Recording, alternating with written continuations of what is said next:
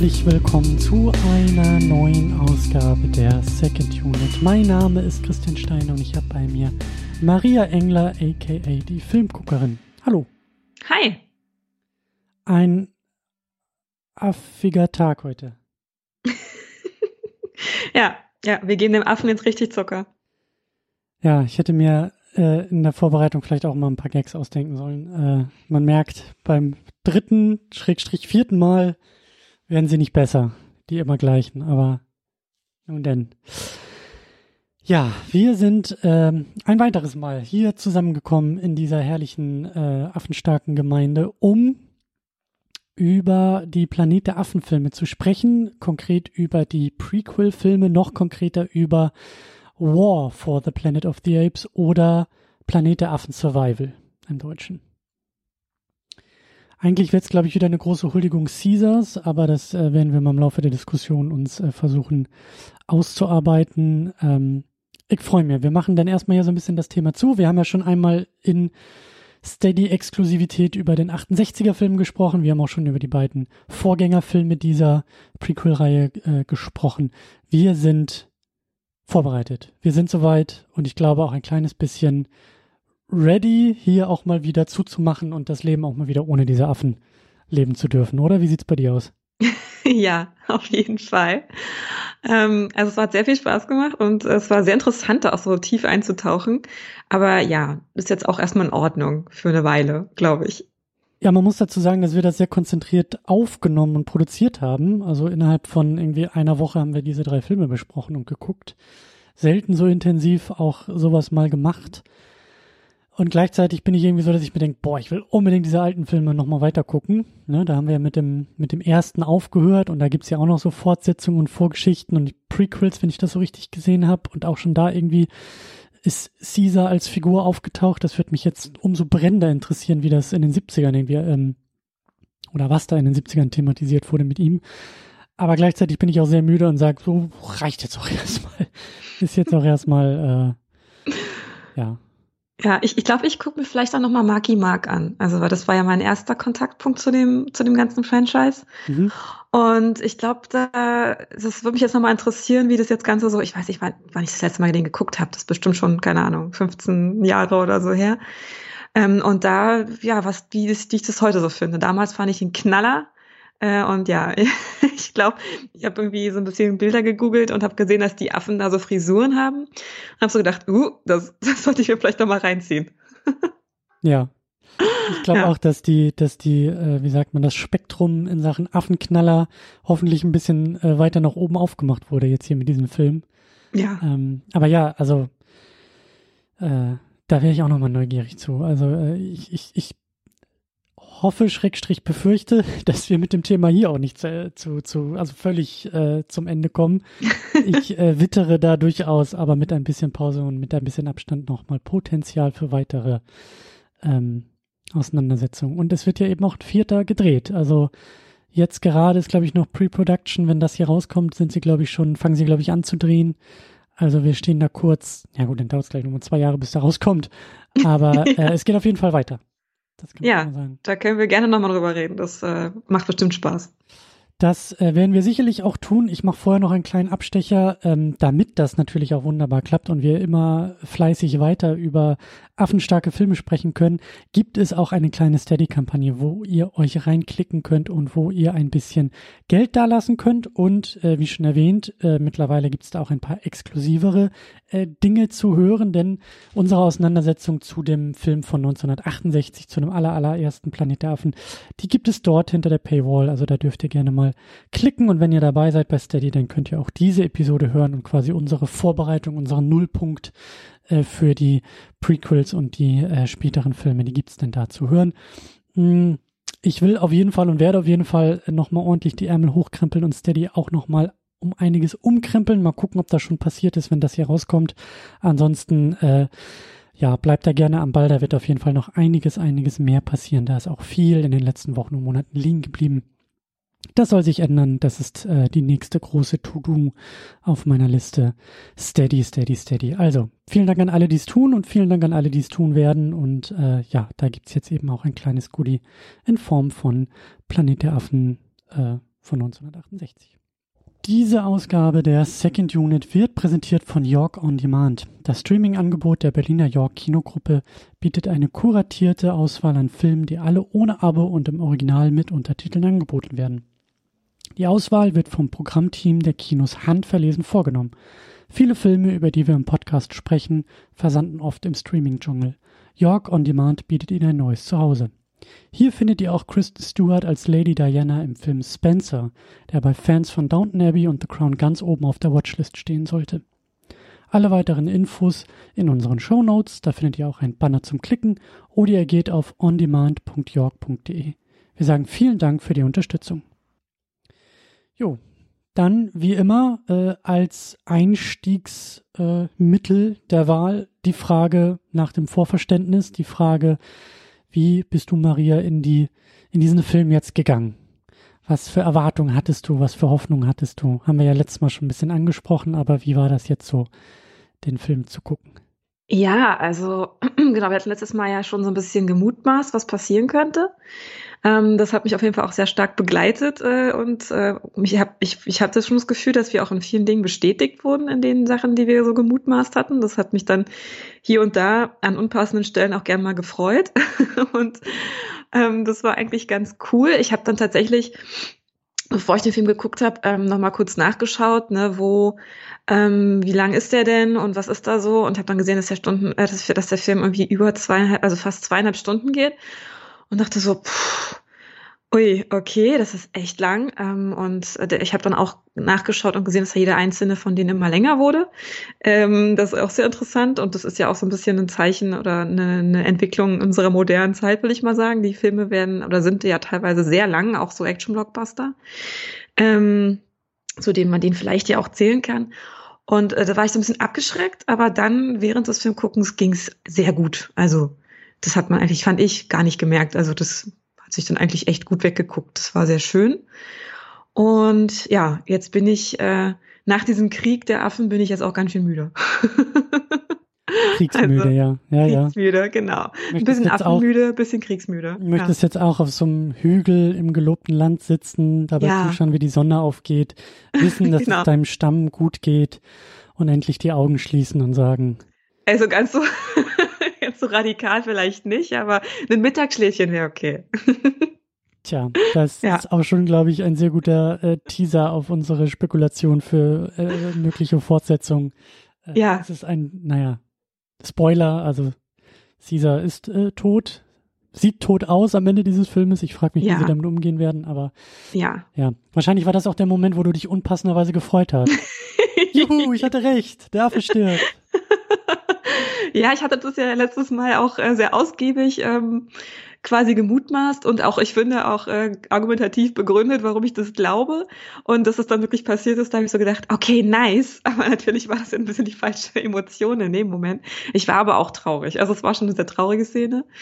Ähm, aber ja, ich habe mich auch ein bisschen gefreut, dass wir da dass wir da irgendwie einen richtigen Riecher hatten. Und auch generell bei dem Film hatten wir ja doch bei vielen Dingen, denke ich, haben wir viele Sachen schon gemutmaßt, in was in Richtung sich entwickeln könnte. Und ein paar Sachen waren natürlich auch neu, aber ja, also es war insgesamt sehr sehr spannend und für mich auch besonders spannend. Ich hatte mir auch sehr gewünscht, dass das passiert und hat es gar nicht geglaubt ähm, und war dann dementsprechend positiv überrascht, dass uns hier gezeigt wird, auch wie die Menschen dann eigentlich ähm, ja verstummen und dem irgendwie auch so, irgendwie so richtig rückentwickeln.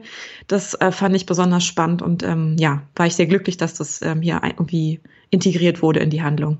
Ja.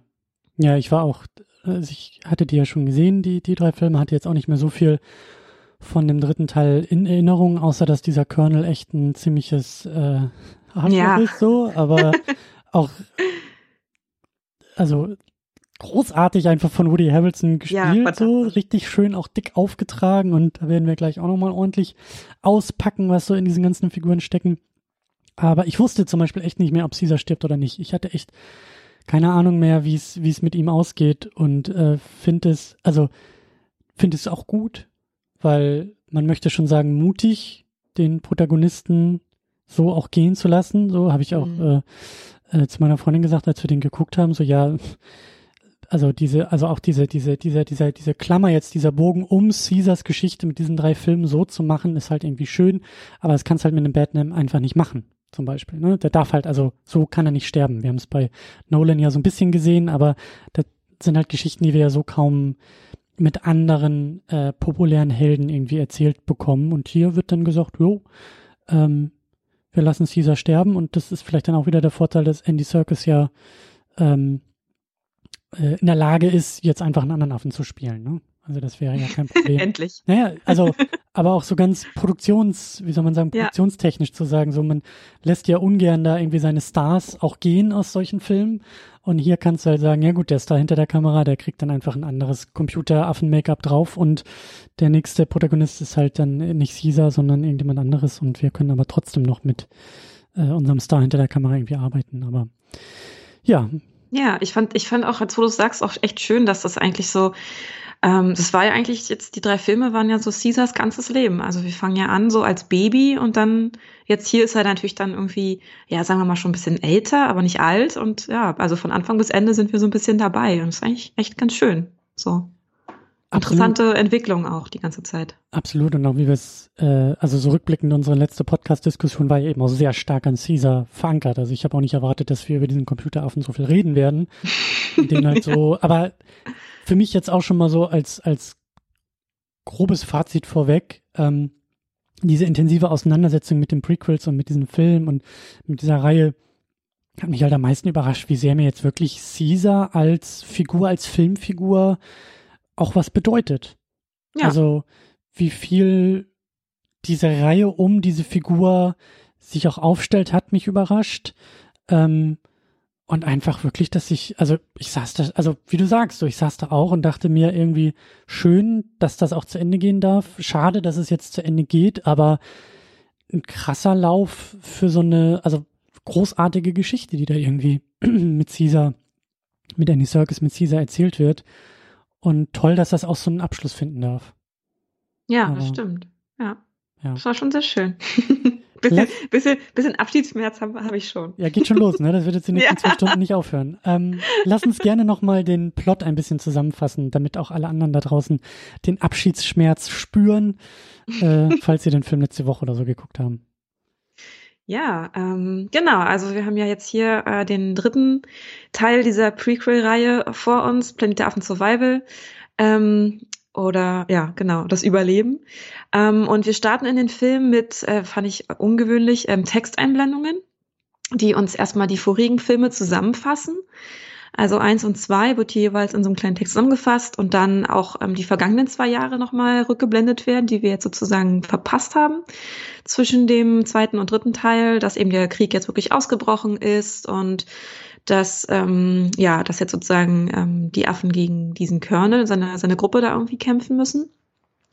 Und dann geht's eigentlich auch schon ziemlich direkt los mit ähm, einer Kriegs- ähm, oder auch Action-Szene, wo wir sehen, wie eine Gruppe von äh, Menschen, Soldaten ähm, sich irgendwie so durch den Dschungel annähern und diese Affen angreifen. Und wir sehen auch äh, das erste Mal jetzt äh, quasi Affen, die auf der Seite der Menschen mitkämpfen. Ähm, dann gibt es eine ganze Weile ähm, wirklich relativ wildes Gefecht äh, mit jeder Menge Toten auch. Also der Bodycount geht da richtig nach oben, direkt am Anfang. Und die Affen sind aber letztendlich dann doch ähm, siegreich und nehmen äh, vier Menschen gefangen. Ähm, also drei Menschen und einen Affen, ganz genau zu sein. Und ähm, Caesar lässt dann aber die Menschen ähm, wieder frei und äh, damit die dem Colonel ein Friedensangebot unterbreiten. Und die Affen ziehen sich an ihre neue Basis erstmal zurück. Das ist jetzt irgendwie so eine große Höhle. Ähm, und ähm, ja, quasi ruhen sich aus, äh, betten sich zur Ruhe, wenn man so will.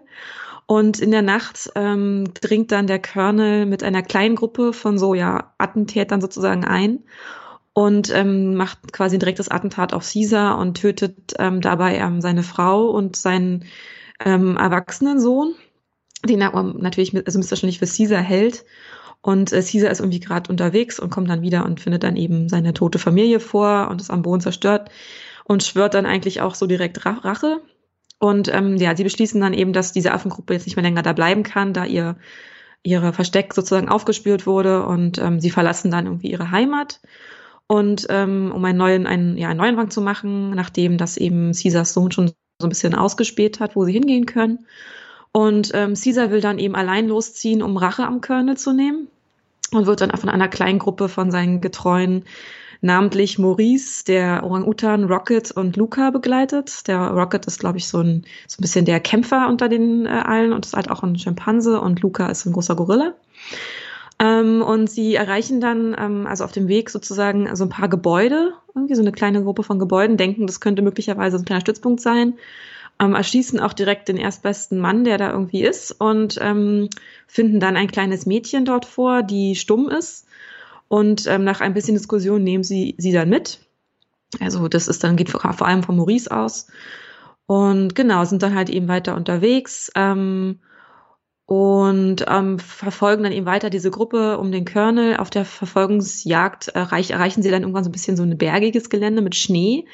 Dort finden sie einige erschossene Soldaten und einen, der noch lebt, der ist aber eben schon schwer, also schon tödlich verwundet und erfinden sozusagen raus, dass die auch stumm sind. Also da ist irgendwas im Busch und treffen dann in einem ja Overlook-mäßig aussehenden Hotel auf den ähm, auf einen anderen Affen ähm, der hier sich selbst Bad Ape nennt ähm, und der eben auch intelligent ist und mit ihnen sprechen kann. Er hat auch irgendwie so Kleidung an und ähm, wir finden also damit raus, dass diese ganze, ähm, dieses Virus die Affen eben überall äh, scheinbar schlau gemacht hat und nicht nur die Gruppe von Caesar. Das ist erstmal eine gute Erkenntnis und wichtig. Und der weiß, wo die Basis ist und bringt sie dann eben auch dahin vom Colonel. Dort finden sie dann die restlichen Affen, also ihre ganze Affengruppe, die anscheinend eben gefangen genommen wurde und die da eben zwangsarbeiten müssen. Und ähm, ja, Caesar will dann wieder einmal eine einsame Racheaktion machen, nachdem sein ähm, Affenfreund Luca ähm, umgebracht wurde. Und ähm, wird dann gefangen genommen und dann gibt es ähm, ja jede Menge schreckliche Folter und irgendwie Erniedrigungen für ihn. Ähm, und äh, der Colonel enthüllt dann ihm seine Mission, nämlich dieses mutierte Virus, das die Menschen stumm und äh, macht und irgendwie auch ihre kognitiven Fähigkeiten irgendwie einschränkt, ähm, zu stoppen oder ihm zu entkommen.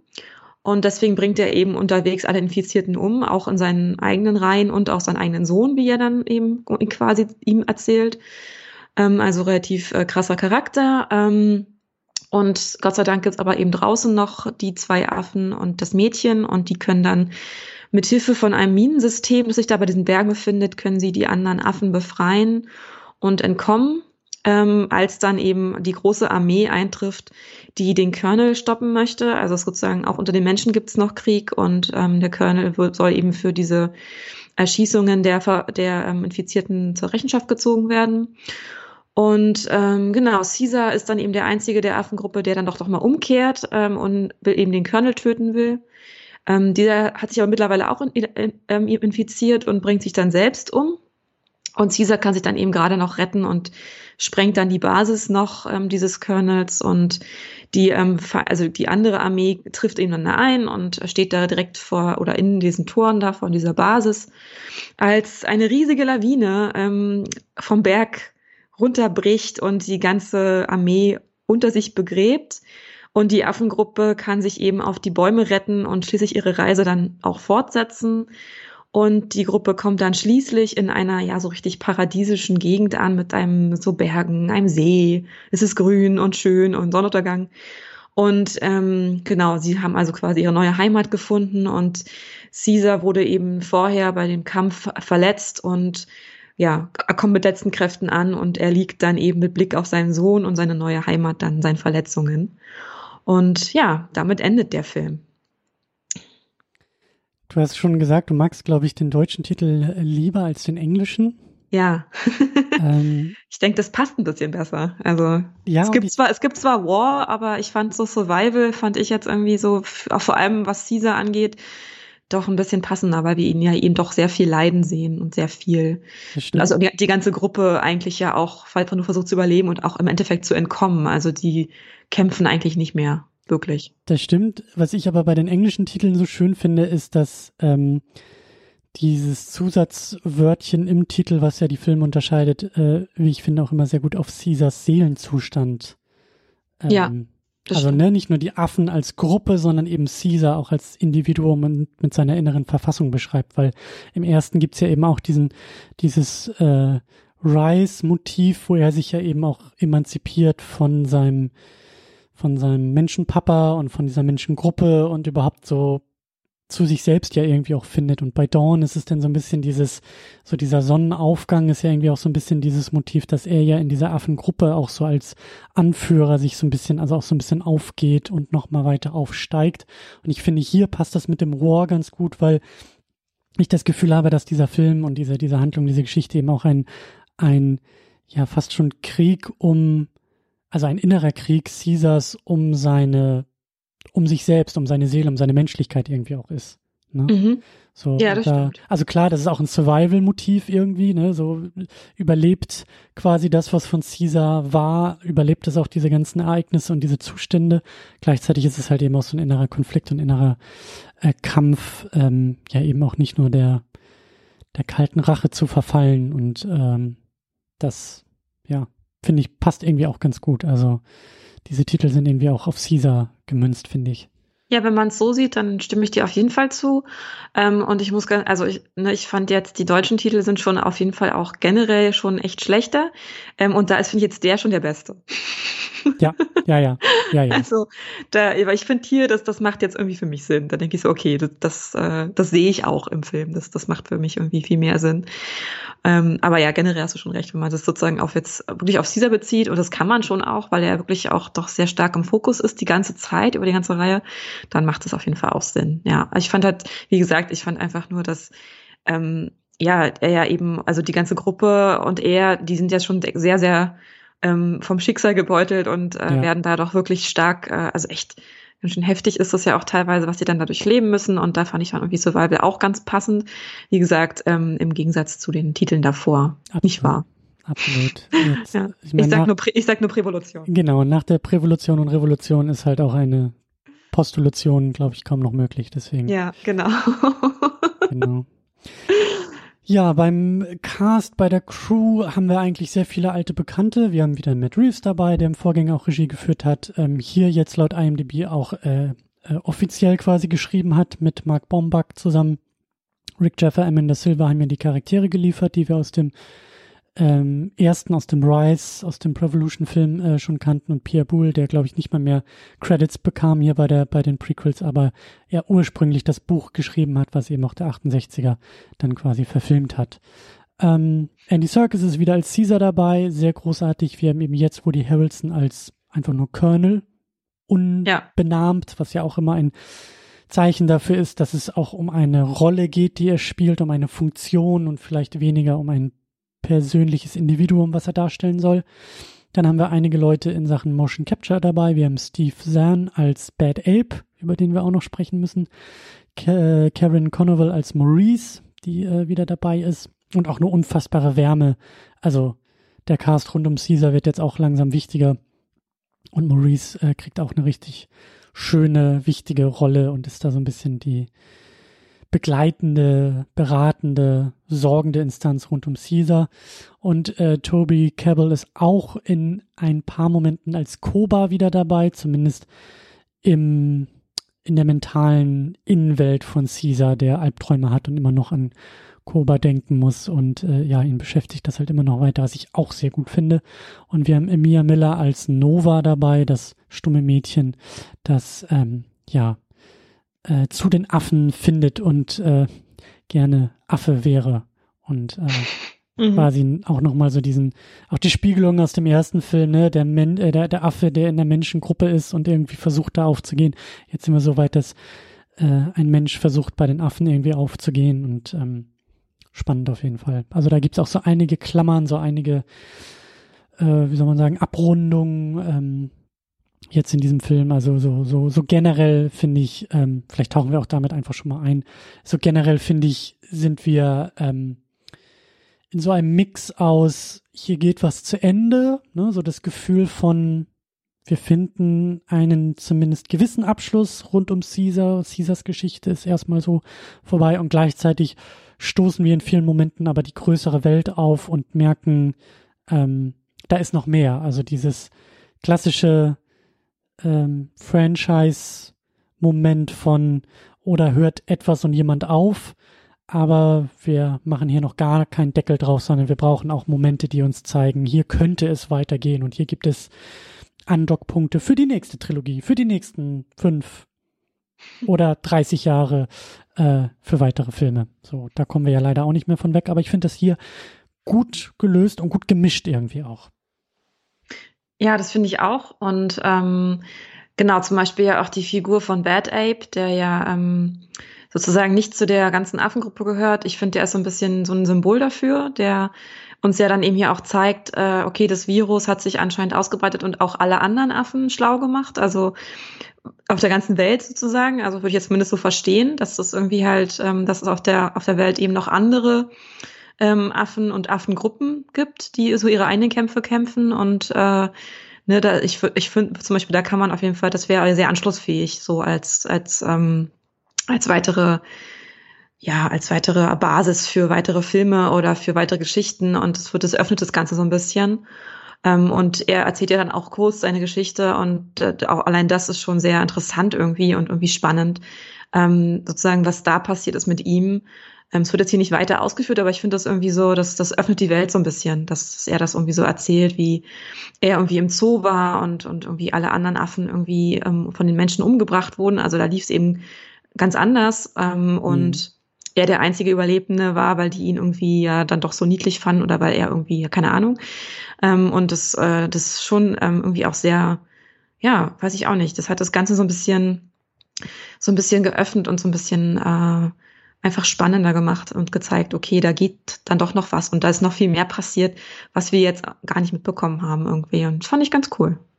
Ja, ist für mich so die, die, ein Beispiel, ein Symbol, vielleicht auch für das, was Matt Reeves irgendwie ausmacht, äh, sein Umgang mit diesem Film, sein Umgang auch mit so einem Franchise. Das ist nämlich auch das erste Mal, dass er so größere Dinge irgendwie macht. Er hatte, glaube ich, dann irgendwie noch einen Horror, ich habe nochmal in die IMDb geguckt, vorher noch so einen Horrorfilm und eben den Cloverfield, den ersten und ist eigentlich mit diesem beiden Planet der Affen, würde ich mal sagen, so die nächste Stufe oder die nächsten Stufen nach oben gesprungen. So zeigt, dass er eben mit Computereffekten, Blockbuster, Action-Kino eben auch äh, in großen Dimensionen umgehen kann und ist dann ja eben jetzt mittlerweile beim, beim Batman gelandet so.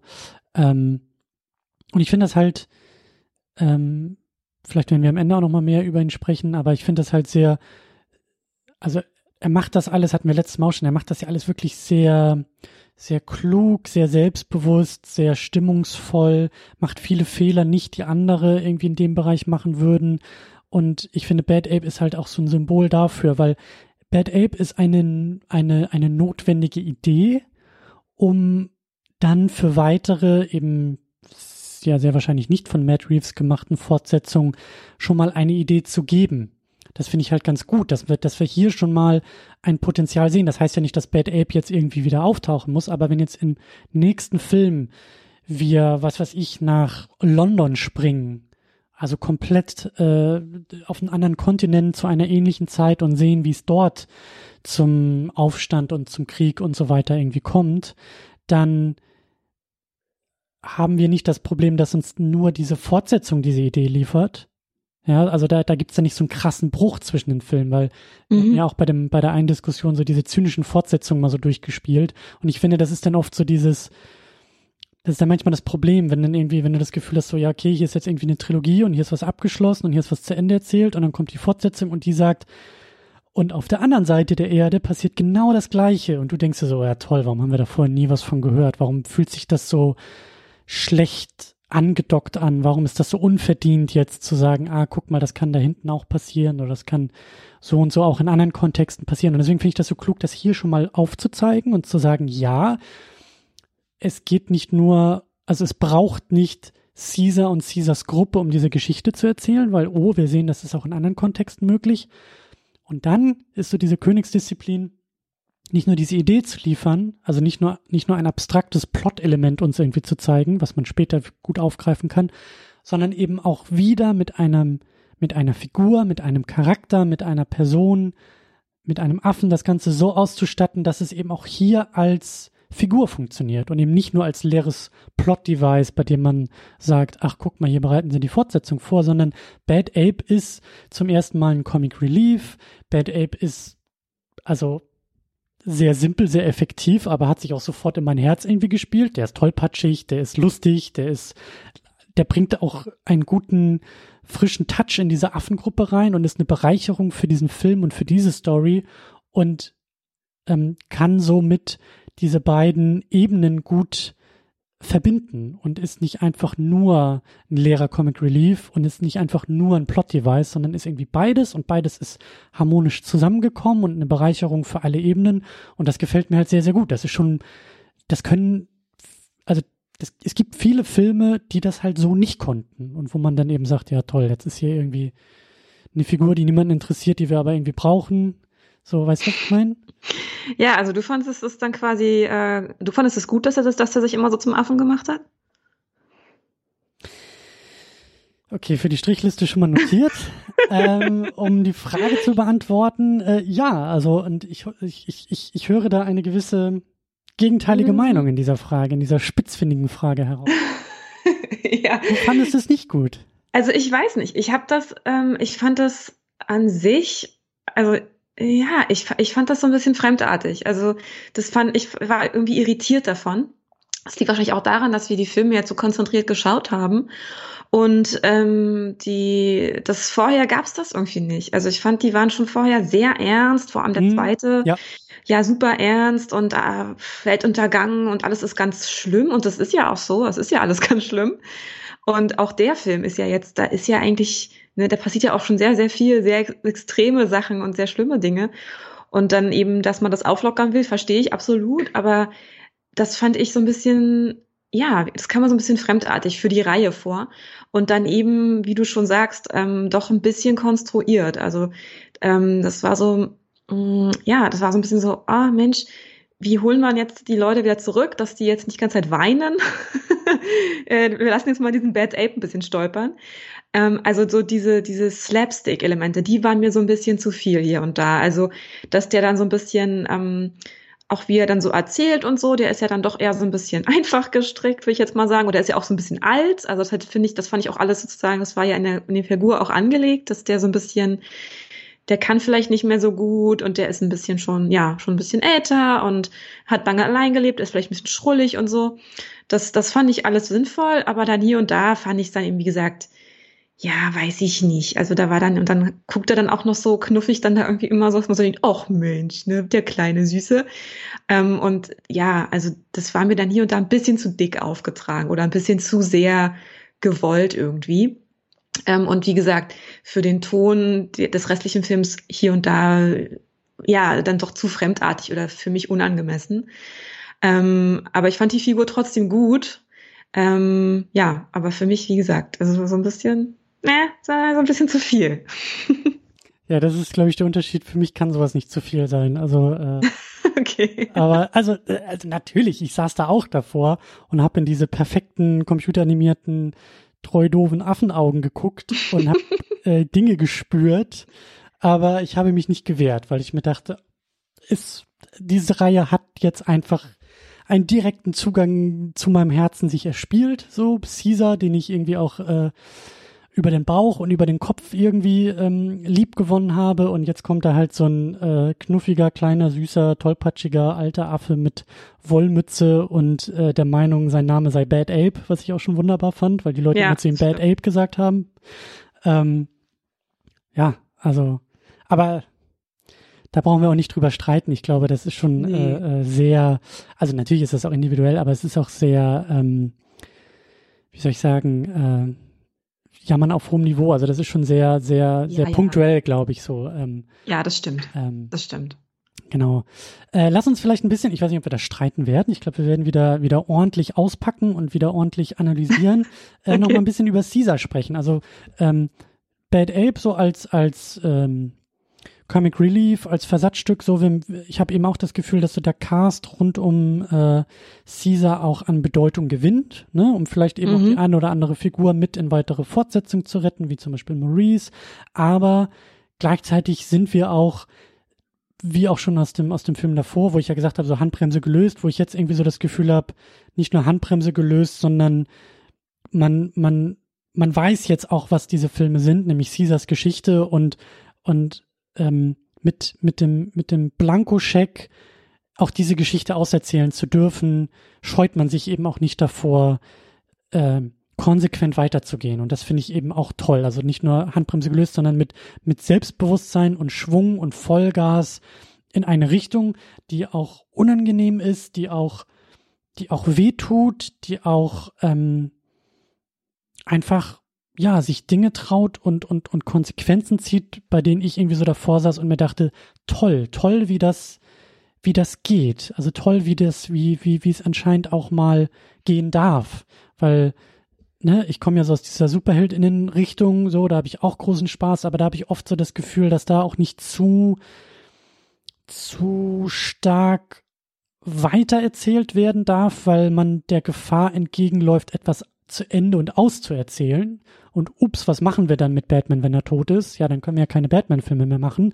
Und hier ist eben das Tolle, dass wir zwar ein Franchise haben, was um jetzt in diesen Prequels um Caesar rumgestrickt ist, aber Caesar zu Ende erzählt werden darf, um sich dann auch in die Bredouille zu schreiben, etwas weiteres machen zu müssen, wenn man weiter erzählen will. Man hätte es auch hier belassen können, so, das wäre auch fein gewesen, aber ich finde das halt toll. Ich finde das toll, dass wir sehen dürfen, wie Caesar auch echt, also es gab so echt Momente, wo ich, wo ich dachte, Caesar, das ist jetzt irgendwie nicht mehr das, also das ist jetzt irgendwie nicht mehr so für mich, was du hier gerade alles tust, wie er so fanatisch wird, wie er, wie er eben das, was wir im letzten Film beschrieben haben, so dieses Rationale irgendwie auch, wie ihm so die Synapsen einfach durchbrennen, was ich verstehen kann, wenn Frau und Kind irgendwie da erschossen werden, so vor den eigenen Augen, mhm. dann, ähm, aber trotzdem dürfen wir diesen Weg zumindest ein Stück weit gehen, um dann eben natürlich auch zu sehen, wie er von diesem Weg auch wieder zurückkommt und wie er eben auch seine Konsequenzen spürt und merkt. Und das finde ich einfach alles toll, wie das, wie das, also, wie auch da einfach die, die, die beiden, die es geschrieben haben, Mark Bombeck und Matt Reeves,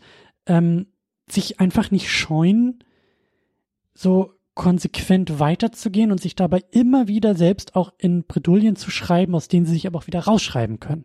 Und das ist alles so, so, so verdient, finde ich. Dieser ganze Weg von Caesar in diesem Film ist so verdient irgendwie. Ich weiß nicht, wie es dir ging, ob du da irgendwie Probleme hattest, mitzugehen, ob Caesar dich vielleicht auch zwischendurch verloren hat, weil er so, so radikal wird. Ähm, wie, wie war das für dich? Mm, nee, er hat mich eigentlich nie verloren. Das ist, glaube ich, auch so die Kunst, die sie hier die ganze Zeit betreiben, dass man ähm, das natürlich ähm, hier und da eher ja, und nicht mehr nachvollziehbare oder unsympathische Entscheidungen trifft, aber die sind immer noch irgendwie ähm, gerechtfertigt oder die sind immer noch motiviert durch irgendwas. Und das, ähm, das finde ich nämlich auch. Also ich musste da eigentlich in allen Punkten zustimmen. Ich fand das auch alles super spannend und sein Weg ist ähm, wirklich ähm, ja extrem interessant und einfach macht einfach total viel Spaß und dazu zu gucken und ist auch emotional. Also ich fand hier war er ja in dem Teil fand ich war jetzt doch ähm, am Tränen nahesten, nächsten die ganze Zeit. Also das, ähm, das war schon sehr, sehr irgendwie, äh, hat sich auch sehr stark übertragen. Und ähm, genau, ich fand zum Beispiel auch die grundsätzliche Entscheidung, die er ja eigentlich trifft, nämlich dann dem Colonel zu folgen und seine Affengruppe zurückzulassen, also sich selbst und sein, sein privates Einzelinteresse über die Gruppe zu stellen. Das sagt er natürlich nicht ganz so. Er sagt ja dann, na ja, ich, ich zeige mich dem Colonel, damit ihr entkommen könnt und so. Das stimmt schon, aber die, der eigentliche Grund ist schon, dass er seine Familie rächen möchte. Und ähm, das, das fand ich natürlich jetzt auch nicht so toll. Also da habe ich auch so gedacht, oh Mensch, jetzt du warst die ganze Zeit so ein guter, also ein guter Anführer und jetzt, jetzt bist du irgendwie, jetzt bist du deine persönliche Vendetta da verstrickt. Ähm, aber das ist eben auch so spannend. Also das ist eben, das ist eben auch so nachvollziehbar. Also weil er ja wirklich ähm, dann diesen, diesen Verlust, der wird ja auch sehr, sehr dramatisch inszeniert und der ist ja auch wirklich extrem dramatisch und, ähm, und traurig und, und die Figuren, die da ja vorkommen, den, den wird ja auch, also vor allem seinem Sohn wird ja dann irgendwie auch so eine blendende Zukunft in Aussicht gestellt. Er hat irgendwie so Verantwortung bekommen, er hatte diese Expedition, er hat anscheinend schon irgendwie einen Love Interest und da, da könnte was gehen. Er hat irgendwie so eine strahlende Zukunft vor sich und dann wird er halt, fünf Minuten später wird er halt ermordet. Also das war schon ganz schön krass und ähm, das war eben natürlich für, für Caesar erst recht krass. Und was ich dann ähm, super spannend fand und ähm, das, was das hat mich extrem auch irgendwie verstört, war dann, dass ähm, er ja in seiner super tiefen Trauer dann da irgendwie die Leichen seiner, seiner Familie sieht. Und, und äh, zwei Sekunden später kommen so irgendwie andere Affen um die Ecke und sagt, was sollen wir jetzt machen? Was machen wir jetzt? Und, und ich dachte, lass den noch mal eine Sekunde in Ruhe, um Himmels Willen. Also es war echt so, das sagt ja dann Maurice auch, aber das ist echt, ähm, das fand ich eben, das war super dargestellt, wie halt auch dieses, dieses Anführer sein und, ähm, und dieses irgendwie immer funktionieren müssen, wie das auch ähm, ihn belastet oder wie das eben auch seine so eine Verpflichtung geworden ist, die er, die er, dem, der er irgendwie auch so ein bisschen zu entkommen versucht, indem er eben allein so einen Alleingang macht. Und ähm, ja, also insgesamt fand ich das alles äh, wirklich wahnsinnig spannend. Und ähm, dann eben auch, er ist ja dann also mit dieser Gruppe unterwegs, also als die so starten quasi, ähm, er, er, würde, er, er darf da nicht alleine gehen, also er muss ja auch da immer noch weiter irgendwie dieser Führer sein oder dieser Anführer und die anderen sagen, nein, nein, wir müssen mit dir gehen und du kannst nicht alleine gehen und du bist so wichtig und wenn du stirbst, dann geht das nicht und so. Ähm, aber auch, weil sie natürlich seine Freunde sind, aber es ist halt immer so ein bisschen, immer alles so zweischneidig, was, was das Ganze immer sehr spannend macht. Und ähm, als er den dann eben auf diesen, auf, auf, die, in diesem, auf diesem Hof dann da diesen, diesen Mann erschießt. Also es wird angedeutet, dass der Mann zuerst schießen will, aber trotzdem erschießt Caesar ihn halt wirklich kaltblütig einfach so, schießt einfach über den Haufen. Und das ist für ihn eben, also für seine Figur, ähm, so ungewohnt und mhm. ungewöhnlich, dass er überhaupt eine Waffe in der Hand hat, war schon total irritierend. Und dass er den auch einfach so einsetzt, das war eben, ähm, fand ich für diesen Film jetzt eben äh, seine, die neue Richtung, in die sein Charakter gegangen ist. Und ähm, ja, das fand ich wirklich ganz großartig, ehrlich gesagt. Also auch wenn ich da natürlich nicht mitgegangen bin, fand ich das einfach als Entwicklung wahnsinnig spannend. Für mich, ich sag's ja, ich komme halt so aus dieser Superheldinnen-Richtung und das ist für mich, was du auch gerade beschrieben hast, ist so, ähm, ähm, also Caesar steht im, im Film davor, aber hier jetzt ja noch mehr in diesem Zwiespalt zwischen seiner Rolle und da kann man schon fast sagen, so Caesar ist ja der Superheld als Anführer dieser Affentruppe. Ne? Also das ist quasi mhm. der Moment, wo er sich sein Cape umzieht und sagt, ich übersteige mich als Individuum und bin ein Symbol und bin eine Rolle. Ich bin die Rolle dieses Anführers so und muss mich ja auch so ein bisschen irgendwie selbst ablegen um meine Bedürfnisse, weil ich jetzt dieses für dieses Gefüge da bin. Und dann gibt's halt eben das Individuum, also quasi das, der Moment, wo er dann das Cape wieder ablegen würde und sagt, so, jetzt bin ich ich, jetzt bin ich, jetzt geht's um mich, ich habe Bedürfnisse, ich habe Wünsche, ich habe Träume, ich habe Hoffnung und die sind halt eben symbolisch zerstört worden. Und in dem Moment, wie du sagst, in dem Moment, wo die Affentruppe da um ihn herum steht und sagt, wie geht's weiter, wird halt diese Rolle gefordert. Ne? Und er kommt mhm. aus dieser Rolle ja nicht mehr raus. Und das ist halt immer dieser Zwiespalt zwischen Individuum und, und Rolle, die er da spielt. Und er legt halt die Rolle ab in diesem Film. Er legt die Rolle ab, indem er sagt, ihr geht alleine und ich bin jetzt ich und ich habe hier meine Vendetta und wie du sagst, er versucht das irgendwie in diesem Rollenkonstrukt zu argumentieren und sagen, ist schon besser so für euch eigentlich mit dieser Begründung, mit dieser Entscheidung bin ich ja immer noch aus dieser Rolle heraus, habe ich das entschieden, weil das ist das Beste für alle. Aber da kommt ein dickes Sternchen dran. Das ist eigentlich das, was ich gerade will als Individuum, so unabhängig ja. von dem, was ich muss als Rolle. Und ähm, und da droht er, das meine ich halt, da droht er halt im Laufe dieses Filmes halt aus dieser Rolle herauszufallen und zu kippen. Und das finde ich halt so, das, das meine ich halt, das finde ich so toll, dass das halt, also das, da sind so viele Konsequenzen aus dem vorherigen Film, die da aufgegriffen werden. Die Konsequenz des Krieges. Der Krieg rückt näher und wird größer und wird persönlicher auch, ne? Das geht dann nachher auch im Zusammenspiel mit dem Colonel, da werden wir ja auch noch drüber sprechen, aber dieses, ja, seine Rolle im Krieg und was macht der Krieg mit äh, dem Individuum, was in der Rolle steckt. So, das kann mhm. man halt eben auch nicht komplett ablegen. Du kannst im Krieg nicht nur irgendwie Commander, Kommandant, Soldat sein, sondern du bist ja auch in dem Fall Affe, aber du bist halt Mensch, du bist halt Wesen.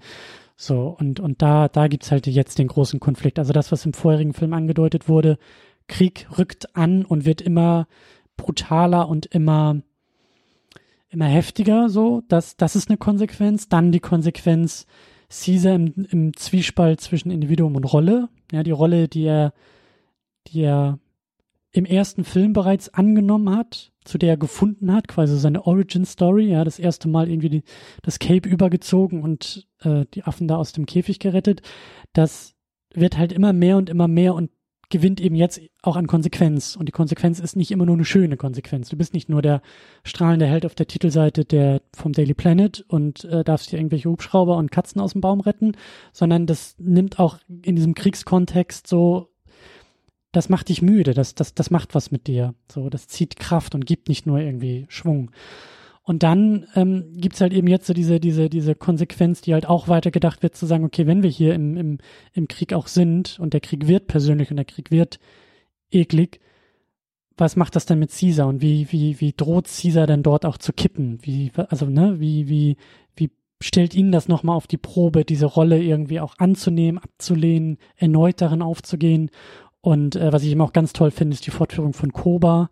Also was wir letztes Mal schon angedeutet haben, ihn eben nicht hier äh, wieder einzusetzen und zu sagen, Koba war nicht tot, sondern zu sagen, Koba ist tot. Aber der Schrecken, den Koba in Caesar verursacht hat, nämlich Affen, die sich selbst zum Feind werden, Affen, die sich, die zur Waffe greifen, um sich selbst ähm, zu schädigen, das arbeitet noch in Caesar und das ist, glaube ich, auch ein gutes Symbol. Das ist vielleicht auch so eine gewisse, also Koba war ja auch sehr emotional getrieben oder auch sehr, ja, hasserfüllt. Und dieser Hass droht jetzt auch in Caesar zu, also er brodelt schon, aber er droht halt überzukochen, er droht Überhand zu nehmen und er droht Caesar komplett zu konsumieren. Und da ist wieder dieses Gegenentwurfsmodell mit Koba funktioniert so gut. Durch diese Albträume sehen wir, was aus Caesar werden kann, wenn er diesen, dieses, diesen, diesen ähm, Lauf auf der, auf der Rasierklinge eben, wenn er da abrutscht und dann in eine Richtung, nämlich in die hasserfüllte Richtung, äh, abfällt, so, dann wird er zu Koba. Und das ist ja eigentlich genau das, was er nie wollte. Das ist ja die große Erkenntnis aus dem Film auch davor. Das lehnt er ja ab. So, und das finde ich ist halt alles so, das ist so voll und da, da, merkt man auch, wir sind jetzt hier so am, wir sind jetzt hier so im dritten Teil einer Erzählung. Weißt du, wir haben viel Vorab, Vor, Vorarbeit geleistet, wir können auf viele Sachen zurückgreifen. Deswegen wundert mich das jetzt auch gar nicht so sehr mit den Texttafeln. Es hat mich gewundert beim Schauen, aber so im Rückgriff denke ich mir, ja, wir sind halt auch schon, wie wir auch schon gesagt haben, so wir, wir, wir sind auch tief drin. So man, man, wir haben schon viel geleistet mit den vorherigen Filmen und dieser Film hier verschont uns auch nicht, sondern der verlangt uns auch noch einiges ab, wie es Caesar einiges abverlangt. Und das finde ich alles sehr, sehr toll und auch sehr mutig und sehr stark. Weil das hätte alles so nicht sein müssen. Wir hätten so eine klassische Superheldengeschichte haben können. Und äh, es ist einfach nur Another Day at the Office für Caesar und äh, alles ist am Ende wieder toll und schön und gut und die nächsten 20 Abenteuer warten, sondern nee, das wird jetzt hier wirklich zu Ende erzählt. Ja, das stimmt. Und ich denke halt auch, wenn man, ähm, auch weil du gerade noch auf die Texttafeln eingegangen bist, ähm, das hat, genau, das fand ich auch irritierend, aber ja, du hast schon recht. Wir sind natürlich, also du und ich sind da jetzt einfach auch gerade super drin in der ganzen Handlung. Man muss ja auch bedenken, dass dann vielleicht auch für das Kinopublikum dann da ein paar Jahre dazwischen gelegen haben, für vielleicht zwischen den Filmen, dass man dann nochmal kurz denkt, ah ja, Mensch, da muss ich mich noch kurz daran erinnern. Ähm, und ähm, natürlich ähm, wenn uns jetzt äh, die Vorgeschichte von Caesar und eigentlich auch von dieser Gruppe, aber vor allem von Caesar, wenn, sagen wir mal, wir würden die anderen Filme jetzt nicht kennen, dann würde, dann, so kann man den Film, glaube ich, nicht schauen oder nicht so gut verstehen. Denn ähm, uns fehlt ja dann quasi die ganze, das ganze Ringen um, um die, um diese Moral und um seine Entscheidungen. Die, das wird hier schon auch noch alles nochmal gezeigt, aber das ist natürlich für uns äh, viel wichtiger und ist viel intensiver. Ähm, und dann, dass, dass, dass er so seinem eigenen Bild, also sein, sein eigenes, äh, dass er diese öffentliche quasi Persona hat und dann eben die, die, seine, seine Funktion und sein, sein Private. Ähm, das fand ich wurde auch direkt am Anfang sehr eindrucksvoll nochmal untermauert, ähm, als die Soldaten, die er gefangen nimmt, der eine sagt doch dann gleich irgendwie sowas, wo, oh, und du, du bist es oder oh mein Gott, es ist Caesar. Und ähm, damit wird irgendwie so ein bisschen auch uns gezeigt, er ist mittlerweile nach zwei Jahren Krieg und und äh, so ist er, eine, ist er eine Legende geworden. Er ist irgendwie, er ist so, er hat so ein überlebensgroßes Bild ähm, und äh, dass er ja irgendwie auch gar nicht mehr ausfüllen kann äh, mit seinem mit seiner realen mit seinem realen Dasein. Ähm, und das ist finde ich auch ein super ein super Bild einfach, um das so ein bisschen klar zu machen. Ähm, und weil dieses Bild, oh mein Gott, er ist der große und er ist der große Anführer und er ist Caesar, ähm, das haben natürlich auch, haben natürlich auch seine Mit, seine Mitaffen sozusagen. Also das ist ähm, nicht nur auf die, auf den Gegner ähm, anzuwenden, sondern auch auf seine eigene Gruppe, die ja, wie gesagt, ähm, kurz nach dem Tod seiner Familie gleich ankommt und sagt, was machen wir? Wir, wir brauchen unseren großen Caesar und zwar jetzt sofort. Ähm, und das ist natürlich wahnsinnig spannend, also diese, dieser Zwiespalt. Und ähm, genau, und Koba, das, ähm, das fand ich auch einen sehr, sehr guten Kniff. Und das wurde ja eigentlich, ich erinnere mich jetzt gerade nicht mehr so ganz genau, aber ich glaube, das wurde ja auch, ist ja so eher in der ersten Hälfte des Films, dass Koba auftaucht. Also so als so so Geist oder so als, äh, als Erscheinung und später eigentlich nicht mehr, oder es wird immer noch über ihn geredet. Ähm, und ich muss ganz ehrlich sagen, das fand ich auch, also es ist natürlich dieses, dass er das nicht werden will, das ist ja relativ klar und dass das ähm, sozusagen dafür auch steht. Aber ich fand auch, dass auch immer so ein bisschen so ein, ähm, ja, so, äh, so, ein, so ein kleiner Reminder, so ein, so ein Erinnerungspunkt ist, auch daran, dass er ja sein, seinen Weg der Tugend schon verlassen hat. Einmal, nämlich indem er Koba getötet hat. Ähm, und dass eben das auch immer noch dieses eigene Versagen und seine, seine, sein, sein Abrutschen von dieser Moral auch immer noch mal ihm vor Augen steht. Also einerseits natürlich dieses, dieses ähm, Kriegstreiberische und dieses Aggressive und Gewaltvolle, für das Koba steht, dass er das nicht möchte, dass er es aber eben auch schon hatte oder dass er diesen Weg schon gegangen ist. Ähm, und ja jetzt hier auch ganz eindeutig weitergeht. Also das ist ja ähm, mhm. eine ganz klare Sache. Ähm, und er, ihm wird das ja auch dann später, als er dann ähm, gefangen ist und seine eigene Gruppe ähm, wieder trifft, dann in, in diesem Arbeitslager, dann ähm, sieht er ja auch die Konsequenz davon. Also die anderen wenden sich von ihm ab. Also die sind sozusagen enttäuscht, weil er diesen, diese, diese, weil er eben nicht mehr der große Caesar war, der immer die richtige Entscheidung trifft, sondern weil er sich für sich selber eingesetzt hat und die anderen zurückgelassen hat und eben das, das Ergebnis war, dass alle anderen auch leiden müssen. Und äh, das, ich fand, das war eine sehr, sehr intensive Szene. Also dann dieses, dieses Abwenden und er steht da und schaut die so an und keiner, ja, alle sind irgendwie wütend auf ihn und enttäuscht von seinen Handlungen.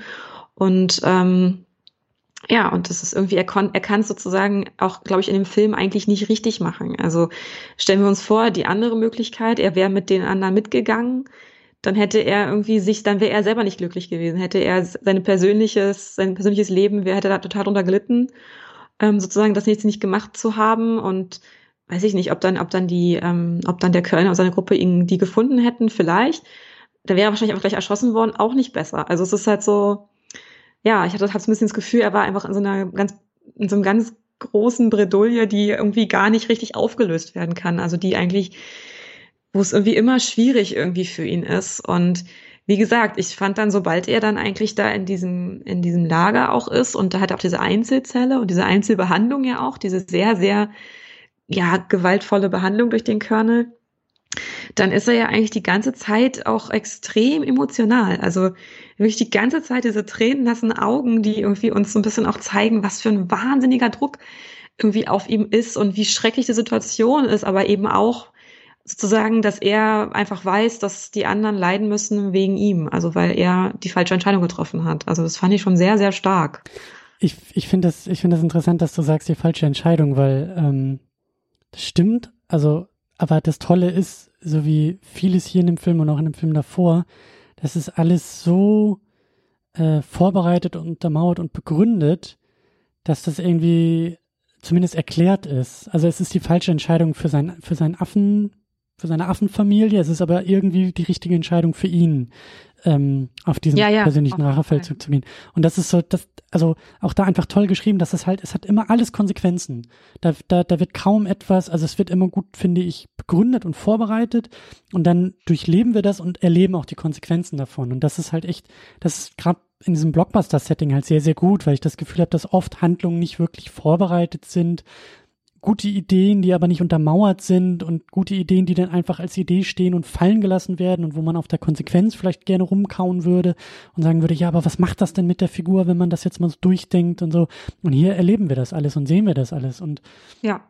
Das ist eben auch äh, ja ganz toll und auch wie du sagst mit mit Koba aus dem Film davor diese Entscheidung in der in der fallen zu lassen, in den Tod stürzen zu lassen und zu sagen, du bist kein Affe und deshalb tue ich das jetzt ja, wie du sagst, das nagt alles immer noch an ihm und ich glaube auch, dass Koba in seinem, in seinem Albtraum auch irgendwie sowas zu ihm sagt, so nach dem Motto, hey, du kannst jetzt, du kannst jetzt selber irgendwie loslassen, du kannst diese Moral und diese Rolle loslassen und komm so ein bisschen so, join me at the dark side, so komm zu mir und, hm. ne, weil du bist, also Koba, hatten wir ja schon gesagt, ist ja ein, ist ja eine Möglichkeit von Caesar.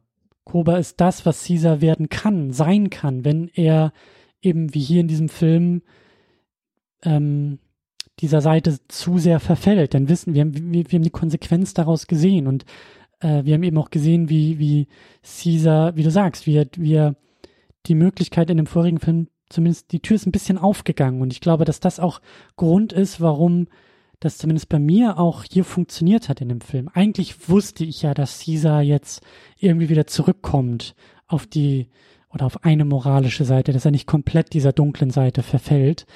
Aber so, mein Kopf wusste das ganz weit hinten und ganz leise, aber mein Bauch und mein Herz war sehr laut und hat das übertönt, weil es sich dran erinnert hat, naja, aber er hat Koba in den Tod gestürzt und also vielleicht darf er auch mal den Colonel jetzt so richtig anpacken, weil das ist ein Arschloch und was der ihm angetan hat. Und also weißt du, was ich meine? Das ist halt auch, ja. auch so ein, so ein Blockbuster-Ding, so ein Fortsetzungsding, wo dann manchmal Dinge einfach mit den, mit den Figuren gemacht werden, wo, wo man auch mit den Augen rollen kann und weiß, das ist einfach jetzt nur, es wird eh nicht in Konsequenz passieren, weil wir wissen, das ist ein guter und wir wissen, hm, aber hier habe ich das Gefühl, irgendwie ist das gut vorbereitet. So, das, also ich, ich, ich, ich glaube auch diesem inneren Konflikt viel stärker als in anderen Kontexten, in anderen Filmen, in anderen ähm, Settings. So, das, das ja, hat mir total. auch gut gefallen. Und auch da so super, dass das Koba da noch so rumwabert. Und auch da, weil du gesagt hast, Caesar, der ja so ein, so eine Legende, so ein Mythos irgendwie wird, äh, der, der, der dabei ist, in so einem Mythos aufzugehen, das sehen wir ja auch. Und auch da ist Koba der Gegenentwurf, beziehungsweise Koba ist Mythos geworden. Koba ist durch seinen Tod ähm, Symbol geworden. Mit seinem Tod, mit seiner Geschichte Symbol geworden, nämlich Symbol für, für, ja, die, die kalte Seite, Symbol eben auch für, für ja, ein Gegenentwurf eigentlich, ne? Genau, für eine Gegenseite zu Caesar und das sehen wir denn hier ja auch mit diesen Donkeys, also mit diesen Affen, die sich von den Menschen einsetzen lassen um gegen Caesars Truppe zu kämpfen. Ähm, für mich, hm, sage ich mal, nicht ganz so glatt geschrieben wie vieles andere in dem Film. Ich habe so das Gefühl, dass da, das ist eine gute Idee, die ich vielleicht noch ein bisschen mehr hätte äh, glauben können. So, die fand ich so ein bisschen ja. konstruiert, so, ja. dass ich mir dachte, ja, okay, aber ich sehe die logische Konsequenz nicht, sich dann eben auf die Menschenseite zu stellen. Andererseits sind das, glaube ich, auch irgendwie Affen, die eigentlich von den Menschen irgendwie gefangen wurden und da sieht man ja auch an dem einen so der innere Konflikt, so ich lasse hier Dinge mit mir machen, eigentlich auch gegen meinen Willen und naja, Caesar finde ich auch scheiße und so ein bisschen in so einer Bredouille steckend, aber ähm, das meine ich halt, also das ist auch so, weiß ich nicht, das ist für mich so zu 95 Prozent zu Ende gedacht, aber mir fehlen da irgendwie noch so fünf Prozent, die ist irgendwie noch ein bisschen also die es komplett abgerundet hätten. So, aber natürlich auch eine tolle Idee zu sagen, äh, guck mal, was guck mal, was Kobas Symbolkraft immer noch in der Welt bewirkt. Koba ist weg, aber er hat Dinge angestoßen, die nicht weggehen. Und auch da so, dass diese, diese, was ich letztes Mal schon meinte, so diese Lawine, die da eben über Caesar auch hereinzubrechen droht, nämlich, was du sagst, mit Druck aushalten, mit, mit, mit Rolle, also in dieser Rolle, was er in dieser Rolle für Druck aushalten muss, haben wir im vorigen Film auch schon so ein bisschen gemerkt, dieses, Caesar kann halt eben auch nicht alles mit Empathie und, und Hoffnung und Humanismus lösen, weil es einfach Kräfte im Rücken gibt, die größer sind als das. Und das ist diese Kriegstreiberei, das ist der Colonel, der da an, angerollt kommt und eben ja in diesem Kriegssetting sagt, es gibt keine Regeln im Krieg, also kann ich tun, was ich will. Und weißt du, so, so, mhm. das finde ich halt eben auch so stark. Das ist dann wieder so, ähm, Caesar kann vieles, aber er kann eben auch nicht alles. Und ähm, das sorgt eben dafür, dieses, dass, dass er diesen Druck aushalten muss. Und das stellt ja eben auch das Symbol hier auf die Probe, indem er da ja wirklich gekreuzigt im Arbeitslager vor seinen eigenen Affen gefoltert wird, so um zu zeigen, guck mal, Caesar ist ein Symbol, aber Caesar ist halt auch nur ein Affe. Caesar ist nur ein Individuum und der leidet und der hungert und der friert und der kann euch ja auch nicht mehr helfen. So, das, also die, ne, in die Richtung will ich halt auch noch so, der Colonel will Caesar brechen. Ja, ihn einfach nur erschießen und sagen, er ist jetzt weg, ist ja überhaupt nicht die, die Absicht von ihm, sondern er will ja wirklich diesen Mythos zerstören, damit mhm, er gar ja. nicht mehr weiter sich ausbreiten kann, weil der Colonel ja auch in größeren Dimensionen denkt, so. Und das finde ich halt eben auch umso krasser und umso, äh, wie du im letzten Mal gesagt hast, umso fleischhaltiger in diesem Film. Ja, also genau, das ist halt, finde ich, ich finde einfach, das ist einfach sozusagen die, äh, der Film ist einfach sehr konsequent. Also da sagt er eben, okay, Caesar ist ein Symbol, der ist eine Legende.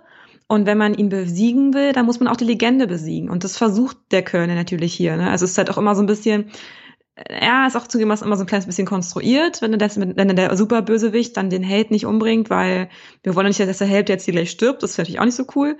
Also das wird immer so ein bisschen natürlich noch ausge, ausgewalzt, aber es wird eben hier gefüttert oder nochmal so bereichert, ähm, mit dem Fakt, dass er eben dass er ihn jetzt eben nicht einfach erschießen kann oder möchte, weil eben diese Legende da nicht weg wäre oder weil dann vielleicht auch die ähm, die Affengruppe dann das wäre dann wahrscheinlich die würden sich dann viel stärker auflehnen.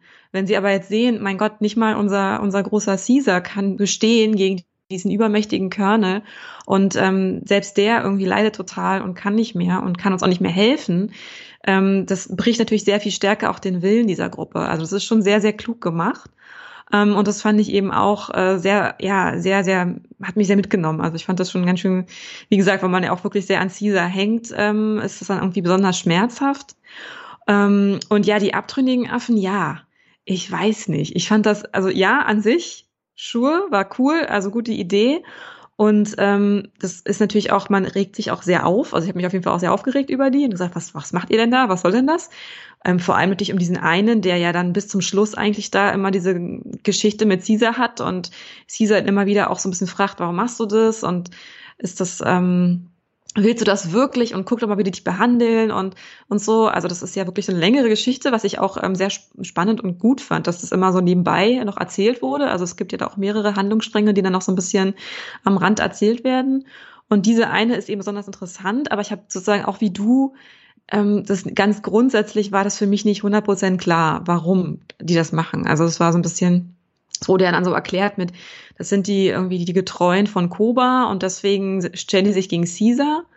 Okay, aber warum sind die ja mit den Menschen unterwegs? Weil Koba war ja ganz grundsätzlich gegen Menschen. Er fand ja Menschen total scheiße und wollte die eigentlich alle umbringen. Also warum kämpft die dann mit dem zusammen? Das fand ich jetzt sozusagen so rein auf so einer, auf so einer Logikebene irgendwie für mich nicht sinnvoll. Ähm, und das habe ich auch nicht so richtig verstanden. Ich habe mal klar und jetzt einfach dann irgendwann hin und ist wie gesagt ja auch eigentlich eine ganz interessante Idee. Ähm, aber ja, ich habe das irgendwie auch nicht so richtig als irgendwie sinnvoll und gut so ab so für mich einordnen können irgendwie. Und ich fand dann auch einfach so vom Bild her diesen komischen Albino-Gorilla da, diesen weißen Gorilla, der am Anfang dann irgendwie auch am Caesar hintergeht. Ich fand, ich finde, ging für mich gar nicht. Also ich weiß auch nicht. Irgendwie habe ich so gedacht, oh Gott, come on. Also wirklich jetzt so, oh, wie machen wir das, dass der jetzt anders aussieht? Ja, wir machen einfach andere Farbe. Boom, so, umgedreht. Ähm, ja, nee, also das war für mich überhaupt nichts. Ähm, aber ja, wie gesagt, also zu Caesar, das ist alles ähm, super interessant. Und was ich auch finde, weil er ja dann auch ähm, über weite Strecken, also vor allem am Anfang, als er dann eben auch diesen Mann da erschießt und eben dann äh, ja auch dann so ein bisschen auch seine immer mehr so ein bisschen sein moralisches Empfinden ähm, in Richtung irgendwie Gewalt abdriftet und äh, seine, seine Mine ist ja dann auch sehr versteinert die ganze Zeit. Im Gegensatz zu später, wo er dann eben auch mal sehr emotional ist. Aber am Anfang fand ich ihn dann noch sehr, ja, sehr streng, sehr, sehr wenig, da war sehr wenig los im Gesicht, fand ich. Ähm, und das wird super gut aufgefangen dann von Maurice und eben diese Gruppe um ihn herum. Also das hattest du ja auch schon gesagt, dass die so wichtig sind. Und ich denke halt, dass die ähm, so ein bisschen die, das sind so die, ähm, die Anhänger von Caesar, die ja eigentlich auch wissen, wie er ist und wie er eigentlich sein soll und sein möchte. Und die ihn auch immer so ein bisschen daran erinnern, wer er eigentlich ist und was eigentlich sein, seine Moral ist und was eigentlich sein Vorgehen ist. Und die dann eben auch das so ein bisschen auffangen und ihm bei, bei denen kann man dann eben die Emotionen erkennen. Also wie gesagt, vor allem bei Maurice und ähm, dann mit ähm, Nova, dem kleinen Mädchen, haben wir dann auch noch eine Figur, die eben auch so ganz unbefangen und ganz ähm, aus so einer ganz basalen Ebene irgendwie mit den anderen umgeht und eben auch diese große Trauer und dieses diese ähm, diese diese Emotionen, die eben Caesar in dem Moment irgendwie nicht hat oder nicht auch nicht so richtig zeigen kann, weil er eben in, in, einfach in von all diesem Druck und von all diesen moralischen Entscheidungen so belastet ist, die ihm dann so ein bisschen, so ein bisschen als, als Ersatz dafür dient. Also dann, als dann eben Luca stirbt, das ist ja eine relativ emotionale Szene und, und Caesar ist eigentlich nur wütend. Also der ist eben in dieser, in diesem, in diesem Rachefeldzug-Modus ähm, so ein bisschen drin, in so einem Tunnelblick. Und sie ist dann diejenige, die eben weint und sehr traurig ist und ist mit der Blume da und so. Das ist da schon alles eben auf so eine kindliche Weise sehr unschuldig und eben auch sehr klar emotional ist. Und das fand ich irgendwie einen sehr, sehr guten Kniff, um das Ganze so, um das Ganze für uns besser erlebbar zu machen und Caesar irgendwie auch trotzdem weiter zu unterstützen und ein bisschen dabei zu bleiben, weil die anderen das eben auch machen, aber eben weil die anderen auch so ein bisschen Teil von ihm sind oder so ein so etwas auffangen, was er gerade nicht kann, aber eigentlich auch fühlt. Also das fand ich irgendwie sehr klug gemacht. Ja, so ein gewisser Anker irgendwie, ne? So, mhm. die, oder die, die, die Brücke zu seinem, zu, zu, zu Aspekten und zu Teilen von ihm, die er gerade sehr bewusst ähm, abschottet. Ne? Ja, so, dass er die nicht total. komplett verliert, sondern die versuchen ihm ja eben auch zu helfen. Und deswegen kommen sie auch mit, also besonders Maurice, der ist ja jetzt nicht da, um zu sagen, also äh, Maurice ist, glaube ich, auch dabei, weil er sagt, äh, da geht's jetzt nicht um meinen heiligen Affenführer, sondern da geht's um meinen Freund Caesar, der gerade etwas ähm, durchleidet. So. Ja, ähm, so Unterstützung einfach. Genau, ne? und für das, den bin ich ja. da. So, ich bin nicht für die Rolle da, ich bin für das Individuum da. So, und ähm, das funktioniert ja sehr, sehr gut, so als ja, emotionale Supportgruppe, kann man so sagen. Ja, ähm, und er führt ihn ja auch immer so ein bisschen auf den rechten Weg zurück. Ne? Er sagt mhm. ja dann, also ich glaube, Caesar will ja dann auch eigentlich Nova da lassen, mhm. ganz alleine. Und dann genau. sagt er so, aber die stirbt doch hier und dann die nehmen wir jetzt mit. Und dann gibt's ja einfach so einen Cut und dann ist sie auf dem Pferd. Also da wurde uns diese Diskussion quasi einfach erspart.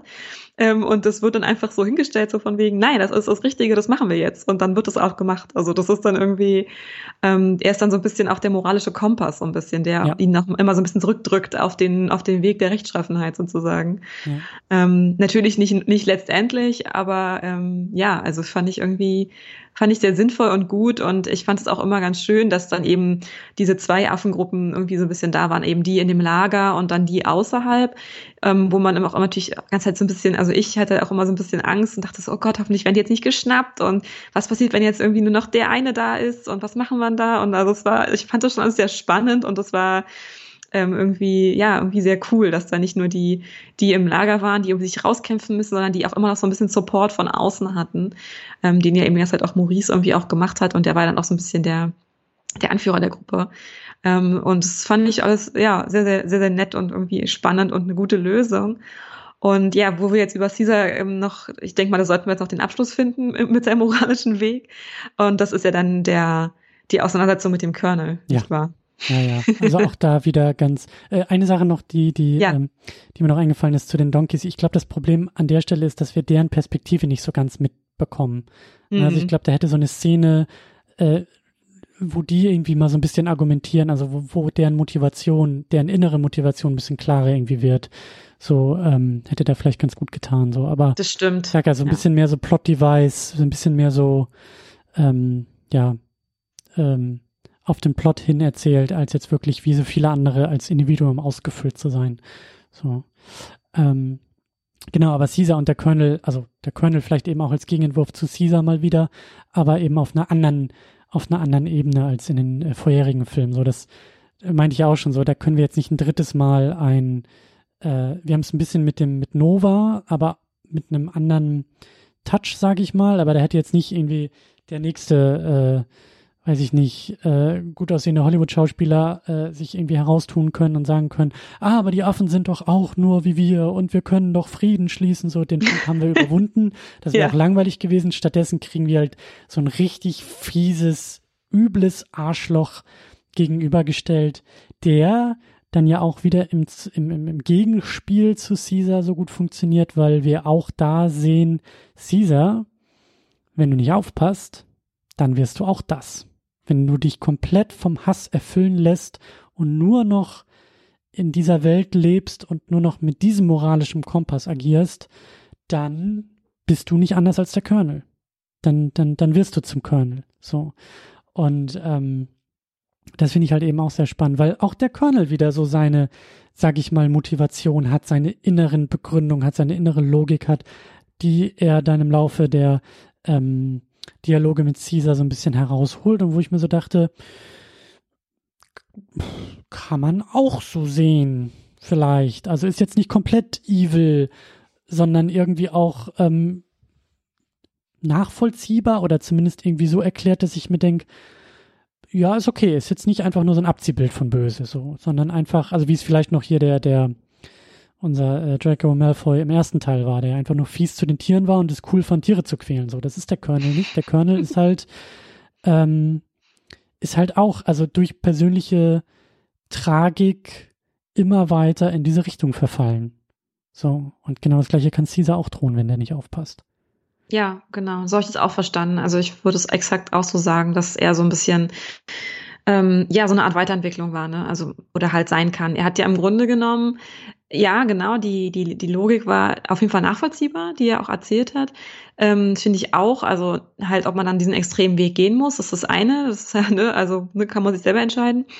Ähm, aber ich würde einfach sagen, er ist halt einfach den sehr konsequenten Weg gegangen. Also er wollte jetzt eben hier die Menschen, die um ihn waren, die wollte er beschützen gegen dieses Virus und zwar um jeden Preis. Also er hat ja dann eben auch sein eigenes Kind, seinen eigenen Sohn erschossen nach der Infektion, hat er dann auch erzählt und ich fand, das war auch eine sehr, sehr ähm, fantastisch gespielte Szene und ähm, wirklich sehr interessant. Also das war wirklich gut gemacht irgendwie, wie er das erzählt hat und ähm, wie jetzt auch nicht die Bilder bekommen haben, sondern nur seine Erzählung davon und ja irgendwie auch sehr ausführlich und also sozusagen dieses ganze, um das einfach nochmal zu zeigen, wie ähm, wie konsequent er das einfach umsetzt. Also mhm. Ne? Und, ähm, und ich fand einfach, also ich muss ganz ehrlich sagen, ich fand am Anfang habe ich dann auch gedacht, okay, das ist jetzt echt nur so ein, der ist einfach nur so ein richtiger Bösi, den kann man einfach richtig schön hassen.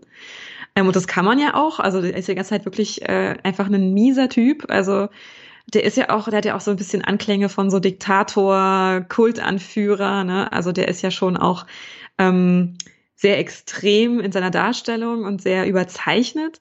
Und deswegen kann man den auch einfach ganz, ganz einfach richtig, richtig scheiße finden und dann kannst du denken so, oh, du blöder Arsch, was fällt dir ein? Ähm, und es klappt wunderbar. Und ich muss ganz ehrlich sagen, ich fand diese Szene, als ähm, sie diesen Morgenappell haben, also die ganzen Soldaten quasi rauskommen, die die amerikanische Hymne singen und so und da vor der Flagge irgendwie salutieren und dann kommt eben der Colonel, ganz oben halt, natürlich äh, ist er ja viel weiter oben als alle anderen, aus seinem, aus seinem kleinen Häuschen da raus und rasiert sich so den Schädel.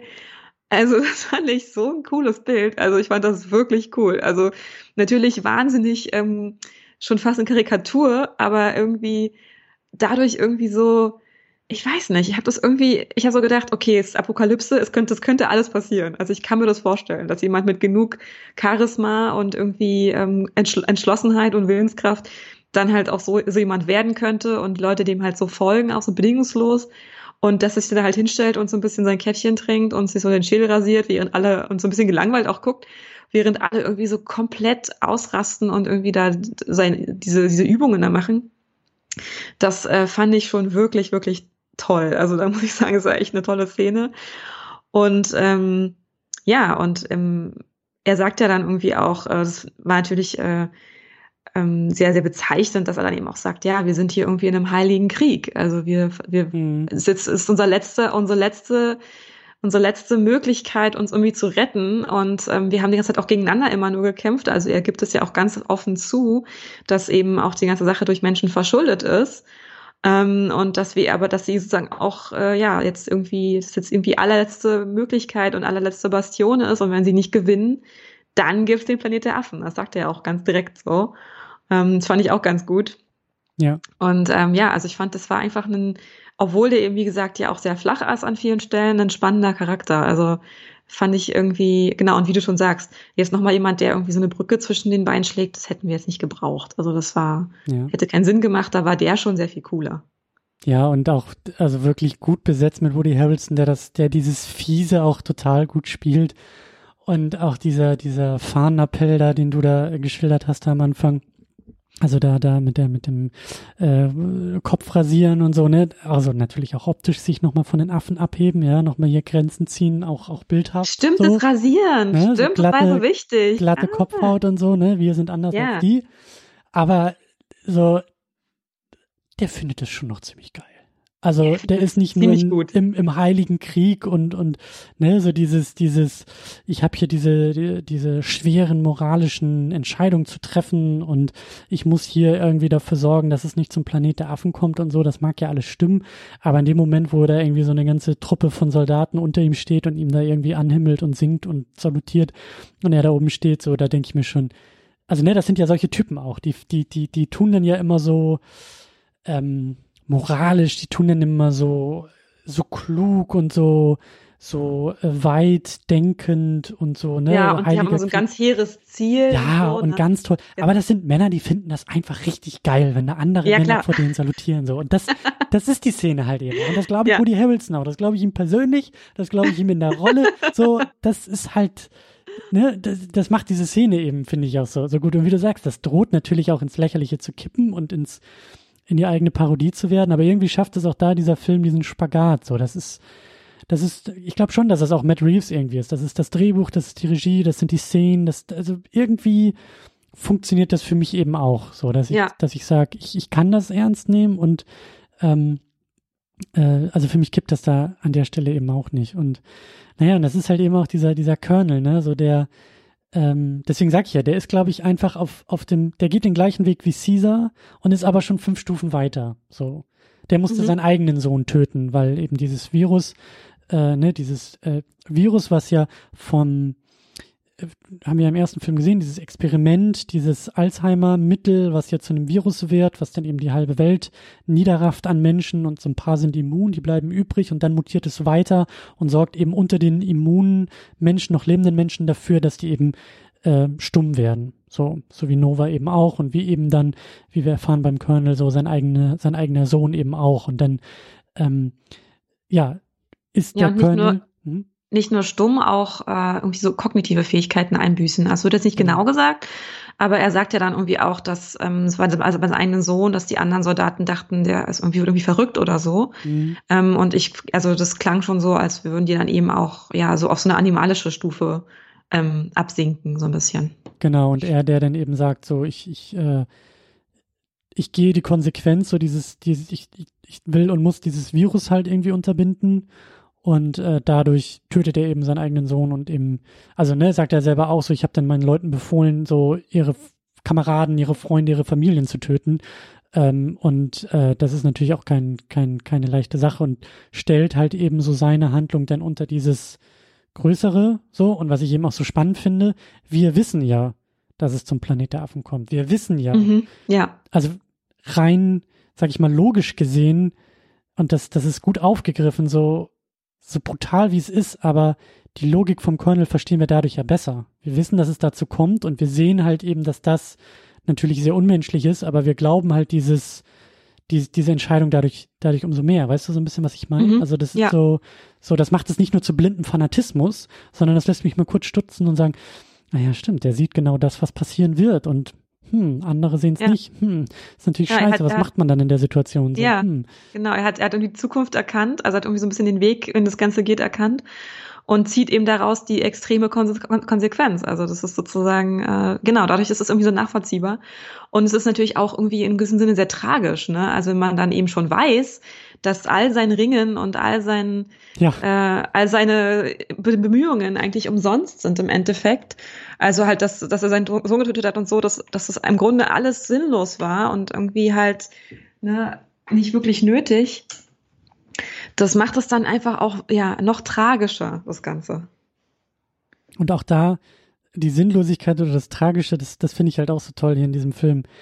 Wir haben so mehrere dieser Momente, die mich auch überrascht haben, die funktioniert haben, die auf so einen Punkt sich zuspitzen und dann aber so einen Turn nehmen und sagen, oh, das ist aber noch bitterer als das, was jetzt hier angedeutet wurde. Wie zum Beispiel die Szene, die, die, die Abschlussszene mit dem, mit dem Colonel, ne? Also spitzt sich ja alles oh, ja. immer weiter zu. Die Frage ist ja, was wird Caesar tun? Wird er den Colonel töten, um dann vielleicht eben auch naja, was ist es dann? Kann er von diesem Punkt wieder zurückkommen? Ja, verliert er dabei nicht etwas oder muss er das konsequent durchgehen, um, um diesen Hass ablegen zu können? Muss er sich rächen können, um der ganzen Sache einen, einen Abschluss zu geben? Oder wie wird er sich da fallen? Was macht das mit Caesar? Wie, wie, wie sieht's aus? So, und dann mhm. äh, kommt's ja da zu dem, äh, glaube ich, da irgendwie zu dem, war da schon irgendwie der Angriff auf jeden Fall, entkommt Caesar und er will sich den Colonel schnappen und alles spitzt sich auf diese Szene zu, auf diesen großen dramaturgischen Moment und dann sehen wir aber, oh, der Colonel hat jetzt einfach das Virus bekommen. Ja. Und das, das nimmt ihm ja so ein bisschen auch irgendwie Luft aus, aus, aus, den, aus den Segeln, oder? Ja, total. Und ich, ähm, ich fand es auch schon, genau, der, der Angriff geht nämlich schon los. Und ähm, die Soldaten sind ja auch alle total, ja, kopflos quasi, ne, weil der Colonel nicht da ist. Es wird ja auch immer so gesagt, Mensch, wo ist der denn? Und wo, der kommt, der ist irgendwie nicht da und was sollen wir jetzt tun? Und alles total panisch weil eben ihr, ihr Anführer nicht da ist. Also das ist irgendwie dann eben auch so eine, so eine, so eine Weiterführung oder so eine Parallel ähm, Welt zu, zu ähm, Caesar, der ja eben seine Gruppe auch allein gelassen hat und die dann eben auch äh, dadurch oder darunter stark gelitten haben. Also ich finde das irgendwie, das ist dann einfach so eine Weiterführung davon. Ich dachte auch, dass der Colonel sich verpisst hat. Ich, nee, ich, das, ich, mir war schon so ein bisschen klar mit der Puppe. Also genau, weil ich fand das, ich fand das war ein sehr, sehr, sehr guter, guter Twist, mhm. dass ähm, sozusagen das kleine Mädchen, was sie ja Caesar erst gar nicht mitnehmen wollte, dann im Endeffekt ja mit ihrer Puppe, die sie ja dann da zurücklässt, dazu führt, dass eben der, der Colonel das auch bekommt. Also dass sozusagen er seiner, sagen wir mal jetzt mal gerechten Strafe ja schon zugeführt wird. Ähm, ja, und genau, man denkt ja dann eben, okay, der hat sich vielleicht verpisst oder verschanzt oder der säuft sich da oben gerade richtig die Hucke voll oder ja. irgendwie so etwas, ne? Das war so ein bisschen, genau, habe ich auch so ein bisschen erwartet. Ähm, und genau, und das ist ja so ein bisschen das, was, was irgendwie auch so an, antizipiert, an, nee, egal, es wird zumindest angedeutet. Und, äh, und äh, dann, dann, genau, und Caesar stürmt ja dann auch hin, ne? Also ist richtig so, mhm. haut, haut ja auch richtig rein und klettert da hoch, alles ganz krass und so. Man denkt so, jetzt, jetzt kommt der final, final Moment. Und wie du schon sagst, dann, dann auf einmal ist so die ganze Luft raus eigentlich, als er dann da auf dem Bett liegt und eben das, das schon hat und nicht mehr sprechen kann und ähm, ja, da irgendwie auch, das ist auch dieses Foto von seinem Sohn, ist er da am Bett, ne, irgendwie, mhm. glaube ich auch und mhm. so. Ähm, also das ist eigentlich dann nur noch traurig. Also es ist eigentlich nur tragisch. Also und, und trotzdem die Frage, was Caesar dann macht. Lässt ja. er ihn zurück am Virus verrecken, was halt auch ähm, Wäre möglich gewesen. Ne, also ja. verdient gewesen wäre, sag ich mal. Oder, oder gibt er ihm irgendwie den Gnadenschuss? So, ist er, will er das überhaupt? Ist er überhaupt in der Lage, irgendwie Gnade walten zu lassen? Wäre das Gnade überhaupt, ihn da irgendwie zu erschießen? Ja. Ähm, und dann geht er ja einfach so, ne? Er nimmt die Waffe, legt sie dann wieder hin und dann hört man ja den Schuss und dann äh, ist ja davon auszugehen, dass der, dass der Colonel sich da selber noch erschießen kann. So. Ich glaube, ähm, Caesar schaut doch sogar dabei zu. Also ich glaube, er steht da noch daneben und guckt sich dann das eben an, wie ähm, der Colonel sich dann selbst umbringt. Und das, ähm, also er ist sozusagen irgendwie auch dabei. Er ist irgendwie anwesend. Und ich habe mich dann gefragt, ist das so ein bisschen, um sicher zu gehen, dass das wirklich macht? Oder ist das auch so ein bisschen wie, ich bin da, also du bist nicht alleine. Also ist das ein bisschen Unterstützung? Also ich fand das irgendwie, es war so ein ja. bisschen, hm war so ein bisschen beides und, und das fand ich eben in dem Moment auch sehr stark. Also er hat ja einfach, was, was man ja sonst in vielen Filmen auch kennt, ne, die, eine Person geht so weg und während die so auf uns zukommt in der Kamera, kann man im Hintergrund hört man so einen Schuss oder sowas, ne? Aber das war da so nicht. Er ist da, da stehen geblieben und das fand ich ähm, bemerkenswert. Also es war sehr anders. Ich, und ich finde das auch so toll, weil das halt auch was mit Caesar macht. Das ist so, das sage ich ja, man, die, die haben sich da in viele interessante Ecken geschrieben, die den Ausweg viel interessanter, also aus die sich, aus denen sich auch wieder irgendwie rausschreiben müssen. Und das, das, das ist, es ist halt immer die interessanteste oder oft die interessanteste Richtung auch gewesen. Und das finde ich halt so gut. Also auch diese, also ich spüre da keine Scheu, sich selbst Probleme oder, oder Dinge ins Drehbuch zu schreiben, die halt eben nicht so einfach sind. Wie eben dieses, dieses, dieses Ding so. Er hätte jetzt auch einfach den Colonel erschießen können, so, großer Triumph. Caesar kann sagen, alles klar, das Thema ist abgeschlossen, meine Familie ist gerecht aber er kommt jetzt da raus und eigentlich muss man auch fragen, Caesar, was ist jetzt passiert? So, eigentlich ja, und, hast du nichts erreicht. Bist du jetzt glücklich? Genau, genau bist, du jetzt bist, glücklich? bist du jetzt zufrieden? Hm. Oder trägst du nicht Unklar. immer noch die Dämonen in dir und ist nicht eher die Lösung, dass du mit deinen Dämonen klarkommen musst und nicht ein äußerer Faktor dir da irgendwas abnehmen kann? Mhm. So, ne? Also der, der, der Koba schlummert immer noch in dir. Den hast du jetzt nicht irgendwie quasi erschossen und abgelegt. So. Und das ist ja eben dann auch das, die, die Moral von der ganzen Geschichte. Ne? So, du kannst halt nicht mit einem Triumph, triumphalen Moment dieser dunklen Seite komplett abschwören, sondern die Herausforderung liegt ja in jeder einzelnen Entscheidung, nicht dieser Seite zu verfallen, wie es eben der Colonel getan hat. Der hat auch irgendwann den falschen, den falschen, äh, die falsche Abzweigung genommen, so und ist aus der Ecke nicht mehr rausgekommen. Und Caesar droht ja eben auch mit jeder Entscheidung und mit so manchen, die er auch schon getroffen hat, immer weiterzugehen. Aber er kommt halt wieder zurück aus der ganzen Sache. Und das finde ich halt eben, das finde ich so toll, dass das einfach, wie gesagt, so ein interessanter Weg ist und auch auf diesem Weg immer wieder auch herausgefordert wird. Ne? Also, mhm. weil dann geht's ja weiter. So, er holt sich da die Granaten irgendwie raus aus dem, aus dem, äh, aus dem aus dem Zimmer da des Colonels so, sieht ja diesen Benzintank, sieht, wie halt äh, auch auf seine eigenen Affen geschossen wird, da mit den großen Maschinengewehren und und und äh, Artilleriegeschichten und so und denkt sich, alles klar, da muss ich hin, springt aus dem Fenster, rennt dahin und dann finde ich das halt so großartig, wie der wirklich in Zeitlupe er dahin rennt und die Musik anschwillt und man denkt, jawoll, Caesar ist zurück, der Anführer der Affen, der große Mythos ist wieder da, er wird es schaffen und zack, ein Schuss bringt ihn ins Schleudern und er liegt dann einfach da und nichts passiert. ja. Weißt du, das war so der Moment, ja. wo ich dachte, wow, okay. Ja, äh, er hat es einfach richtig hingelegt. Ich schon, fand das richtig witzig. Schon wieder die Luft aus den Segeln genommen. Schon ja. wieder kriegen wir jetzt hier einen drauf gedrückt. Und dann, umso besser. So, dann ist ja einer dieser Donkeys dabei und sieht das ja und sieht, kombiniert ja auch, ah, hier Granate und Benzintank und ich bin hier der Donkey, der die, der die, äh, der auf die eigenen Affen schießt und da irgendwie die, die Magazine nachladen muss. So, und man merkt schon, irgendwas arbeitet da in ihm. Und dann kommt ja so ein einzelner Soldat Richtung Caesar. Caesar liegt am Boden und dieser einzelne Soldat ist ja auch im Film vorbereitet worden. Das ist mir nämlich auch aufgefallen. Ich weiß nicht, ob es dir auch, auch aufgefallen ist. Im Laufe der Geschichte ist immer wieder dabei. Ja, es, der ist dieser, dieser, ähm, der hat sogar einen Namen, äh, Preacher heißt er. Genau, der, ja. der, genau, der da, der da, ähm, der verschont wurde am Anfang. Der verschont wurde und der auch immer in den Szenen mit dem Colonel dabei ist und auch immer so, so Blicke drauf hat, so ja. aus dem Augenwinkel so den Colonel anguckt, so nach dem Motto, oh, da war schon ein bisschen viel und mh, hm, ich weiß nicht. Und irgendwie, also dieser Affe ist jetzt irgendwie auch sehr beeindruckend und vielleicht, uh, jetzt hier zwischen diesen Hardlinern zu stehen, ist irgendwie auch ein bisschen unangenehm und ich weiß ja nicht, ich weiß ja nicht. So, und dann kommt dieser Typ auf Caesar und auch wieder, es schwillt alles an und in Zeitlupe und ich dachte mir, oha, der kriegt jetzt seinen großen Befreiungsmoment.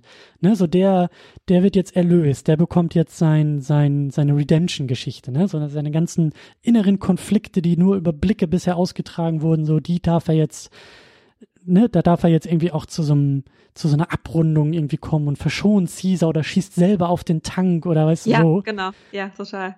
Und zack, kriegt er auch eine Kugel weg. Ich dachte, was ist denn jetzt hier los? Wo sind denn jetzt hier diese, ich habe doch, das ist doch hier jahrzehntelange Filmguck-Erfahrung, ja.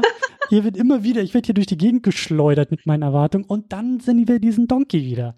Der dann seinen triumphalen Moment haben darf, der sich opfern darf für die, für die eigene, oder für das, für, für, für den humanistischen Caesar und dann eben da diesen Tank in die Luft jagt und da eben so, äh, das fand ich einfach großartig. Das waren einfach ja. alles so Momente, wo ich dachte, wow, wow, wow, wow, wow. Und das irgendwie nach zwei Stunden Laufzeit und äh, so, weißt du, wo andere Filme schon, schon längst aufgehört haben, irgendwas zu versuchen, ist hier immer noch Feinfühligkeit, kleine Momente, charaktergetriebenes äh, Action-Kino dann eben auch, weil es nicht nur billiges Effektfeuerwerk, was sich entlädt und es knallt überall, sondern es ist immer wieder motiviert von den von den einzelnen Charakteren so und das also fand ich einfach großartig, also ganz toll ja. gemacht.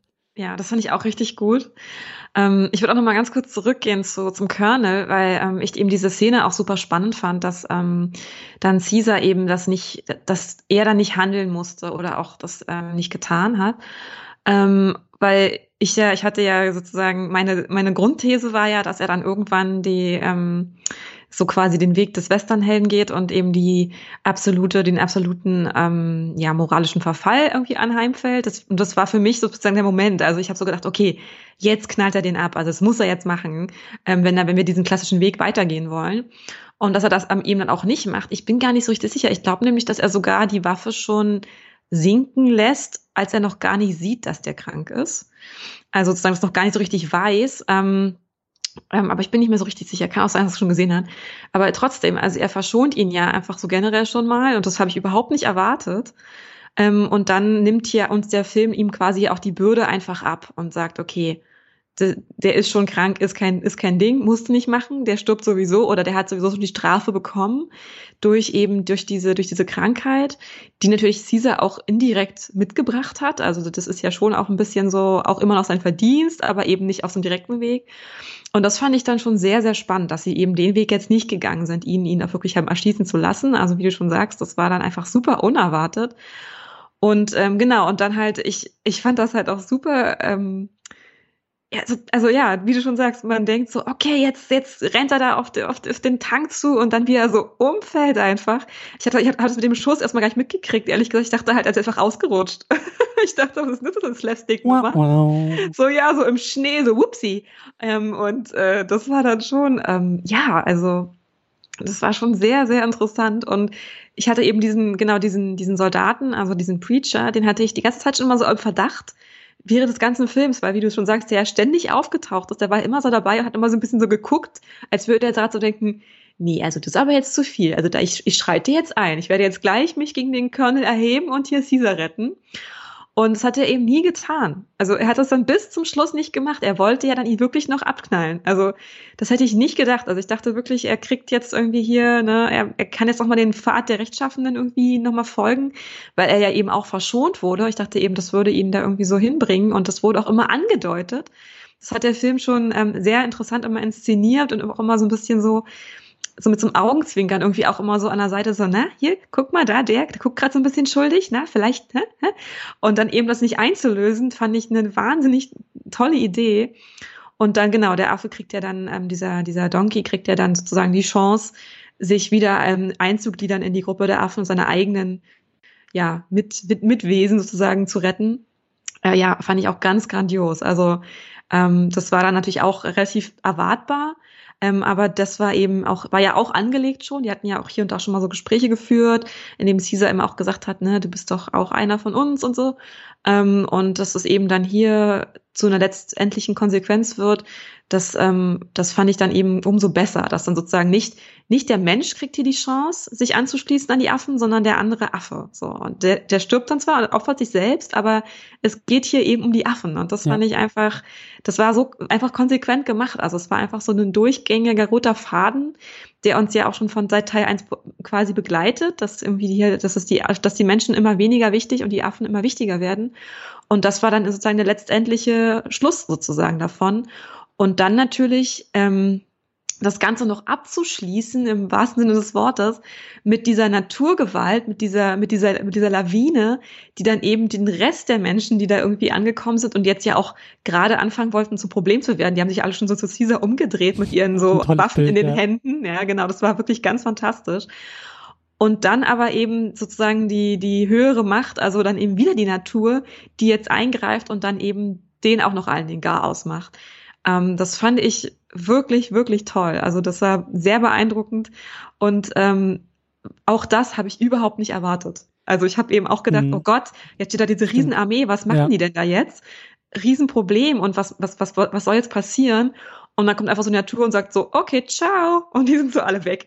das, das hätte auch so. der Moment sein können, wo Caesar vor den Augen seiner, und wenn es nur eine Handvoll ist, ne, so seiner Volkschaft ja. dann von, weiß ich nicht, 300 Soldaten erschossen wird. Ja, Und dass total. dann dieser Mythos, ne, so dieser Märtyrertod, äh, war da so ein bisschen irgendwie vorbereitet. Genau, ähm, ja. Ich glaube, der Planet hat sich entschieden. Exakt, ja. Ich glaube, der Planet glaub, hat, hat sich für seine Seite entschieden im Konflikt. So. Ja, und hat, das hat er, der Planet hat sich ja schon damit dafür schon entschieden, als der Virus mutiert ist, ja. was ja auch so ein natürlicher Vorgang irgendwie ist. Und ähm, dann eben so ganz, im so ganz großen Stil mit der Lawine, das war dann wirklich so, und weil das eben jetzt auch nicht, das war jetzt kein, das war eben auch so, ein, so, eine, so eine Natur, so eine Naturgewalt, die alles so zudeckt, also die alles so, so, so auslöscht im Sinne von, clean slate. Also wir haben mhm. jetzt eine weiße neue Oberfläche und da kann jetzt was Neues passieren. Und damit haben die Menschen, die da jetzt weg sind, die sind einfach darunter, nichts mehr zu tun. Ähm, das fand ich auch vom Bild wirklich sehr beeindruckend und ähm, ja, einfach eine tolle Wendung. Also wirklich absolut unerwartet und äh, sehr cool in, in dem Moment. Also überhaupt ja. ein tolles Finale, ne? Also ja, ähm, dieses genau. das erste Mal eigentlich so in, in, in dieser Reihe wirklich diese große Action-Entladung, ne? Dieses, dieses und Explosion äh, ohne Ende. Ja, und also. Helikopter kommen angeritten und Raketenwerfer und es explodiert links und rechts und alle schießen ja. und und Zeitlupen, also alles, was man ja, sich wünscht. Ne? Und Pathos, ja. genau, ohne Ende so. Und das, das ist, äh, ja, das, also auch die Filme an sich, ne, erinnere dich an das Finale im ersten Film auf der Brücke, San Francisco, Golden Gate Bridge, so, ja, mhm.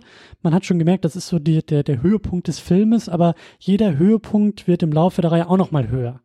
Und das finde ich irgendwie auch gut gemacht. So, das ist äh, also ein verdienter großer Knall. Und wie du sagst, und dann kommt die große Lawine und legt da eine weiße Decke über alles und sagt so ab hier jetzt der Neubeginn. Ja, ähm, und das, die Affen können natürlich auch dann sozusagen ja nur überleben, weil sie eben Affen sind und weil sie dann auf die Bäume klettern können, um ja. sie zu retten.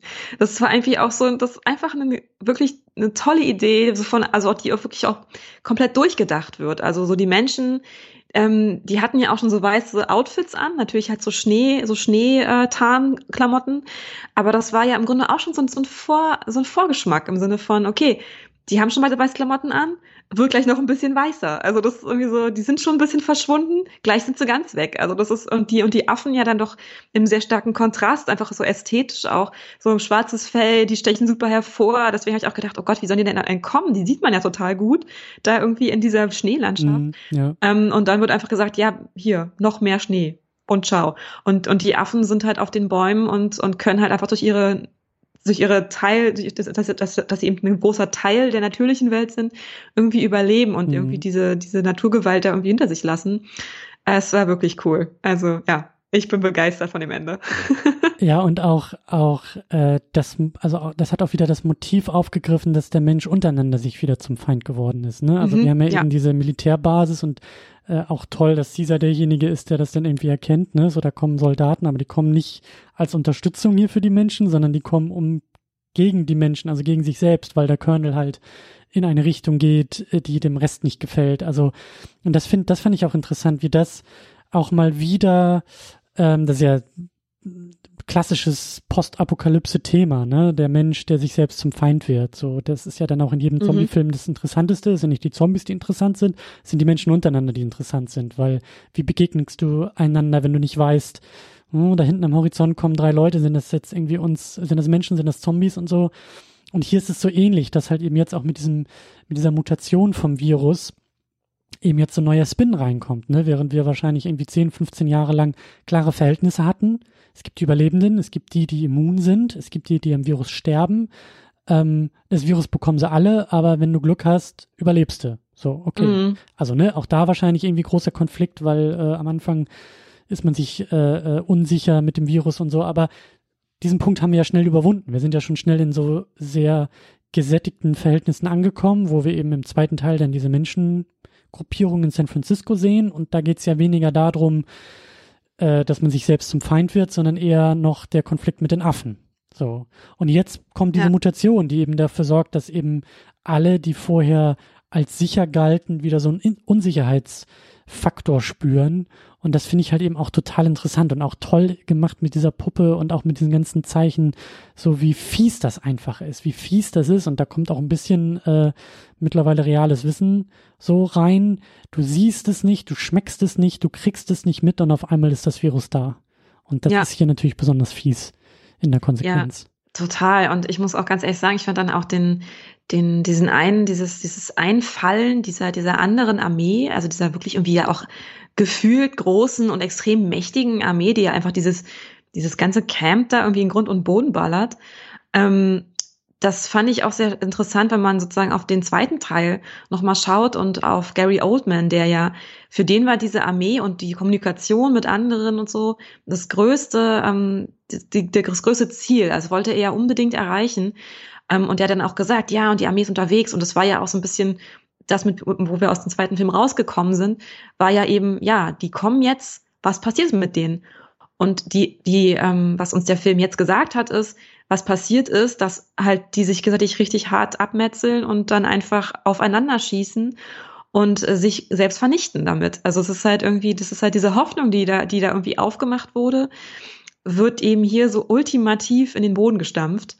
Ähm, und das fand ich ein interessantes und sehr starkes Bild einfach. Also, dass einfach gesagt wird, nee, also diese, diese ganzen Institutionen und dieses ganze irgendwie Menschsein, was macht das aus? Wir haben irgendwie so eine, wir sind organisiert, wir haben eine irgendwie Militärmacht. Ähm, aber im Endeffekt bringt uns das gar nichts oder das ist sogar eigentlich negativ oder gegenteiligen Effekt. Also da hatten es dann vielleicht die paar Leutchen, die da irgendwie, ne, so wie, so wie das ähm, kleine Mädchen, die da irgendwie so für sich überleben wollten, eigentlich besser, so als jetzt Leute, die da irgendwie so noch in den Institutionen gesteckt haben. Ähm, ja, das fand ich irgendwie sozusagen als, als Weiterführung des Gedankens aus dem zweiten Teil ähm, ja super spannend und wie gesagt, äh, ja, ultimativ ähm, abgeblockt, diese Hoffnung.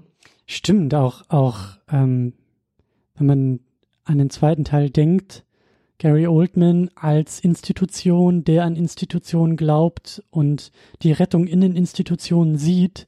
Und jetzt der dritte Film, der uns zeigt, die Institutionen sind schon längst überholt. Es hätte eher die Lösung sein müssen wie, wie, wie der Malcolm im zweiten Film.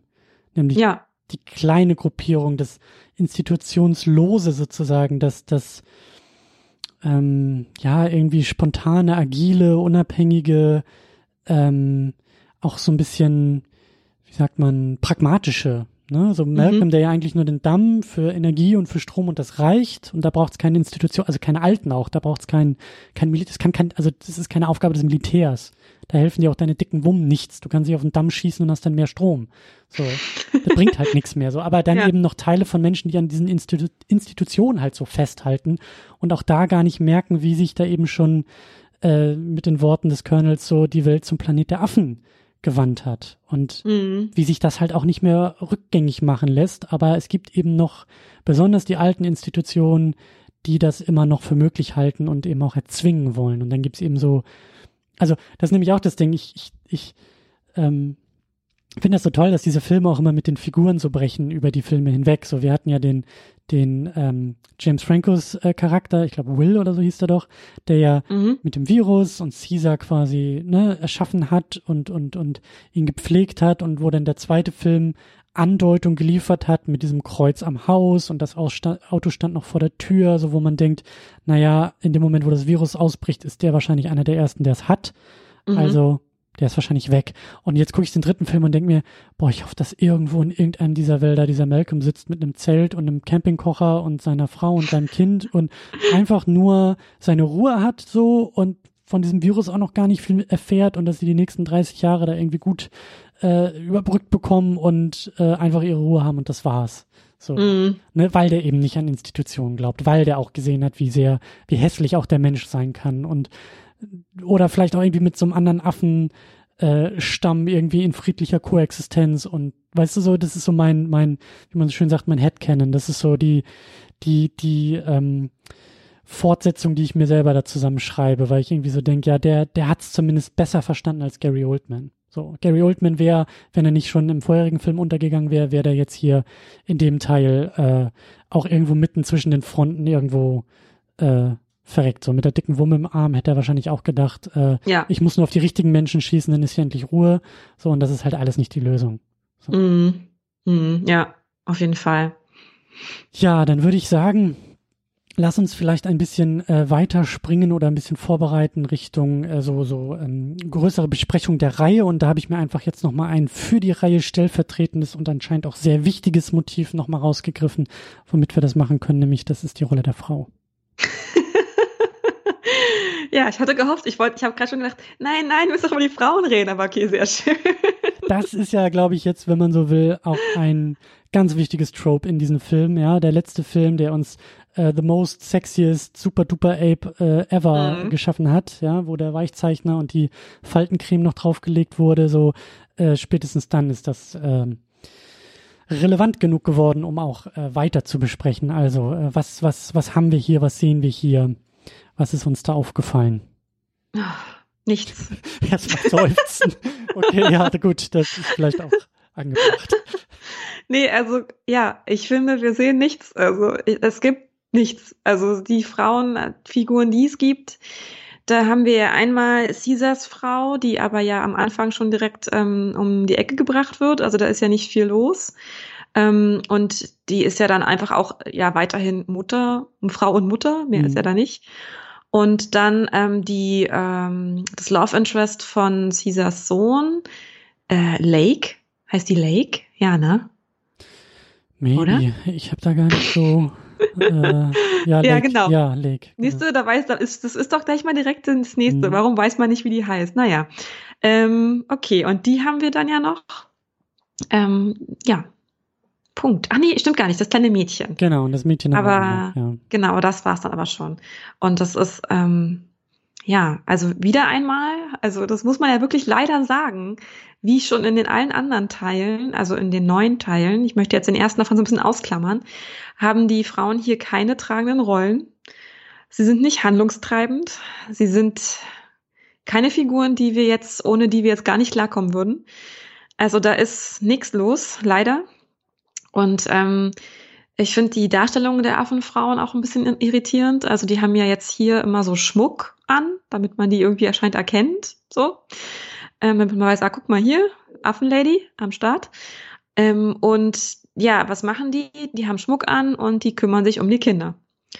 Also das ist, ja, ja. das ist das, was sie tun. Also Caesar gibt ja dann seinen kleinen Sohn ab und sagt, ich gehe jetzt hier meine Vendetta machen. So, hier, Lake, viel Spaß. Hier hast du mein Kind. Ähm, und das, äh, ja, das ist halt das, was sie tun können. Also sie kümmern sich um die Kinder und sind immer um die Kinder besorgt. Also das ist das, was hier die Affenfrauen machen. Ähm, bei den Menschen gibt es gar keine Frauen. Oder ich habe jedenfalls keine gesehen. Oder mhm. die haben jedenfalls keine Rolle gespielt. Ähm, und dann haben wir noch das kleine Mädchen.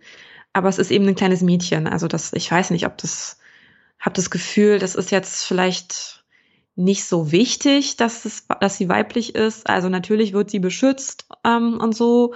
Und, äh, und mit der Blume, ja, hm, aber hätte genauso gut auch mit einem Jungen ähm, klappen können. Also ist einfach ein Kind, wenn man beschützen, egal ob Junge oder Mädchen. Ähm, aber natürlich spielt es schon noch ein bisschen rein, würde ich sagen. Also es ist nicht ganz, es ist nicht ganz ähm, ohne. Und ähm, die, die Affen nennen sie ja dann auch Nova. Und dann haben wir die tollen, den tollen Bogen ja gespannt zur besten Frauenfigur in all diesen Filmen, ähm, nämlich zu unserer stummen, aber trotzdem extrem sexieren ähm, Nova aus dem ersten Film. Genau. Ah, so sad. Ach, nee, ich kann nicht mehr.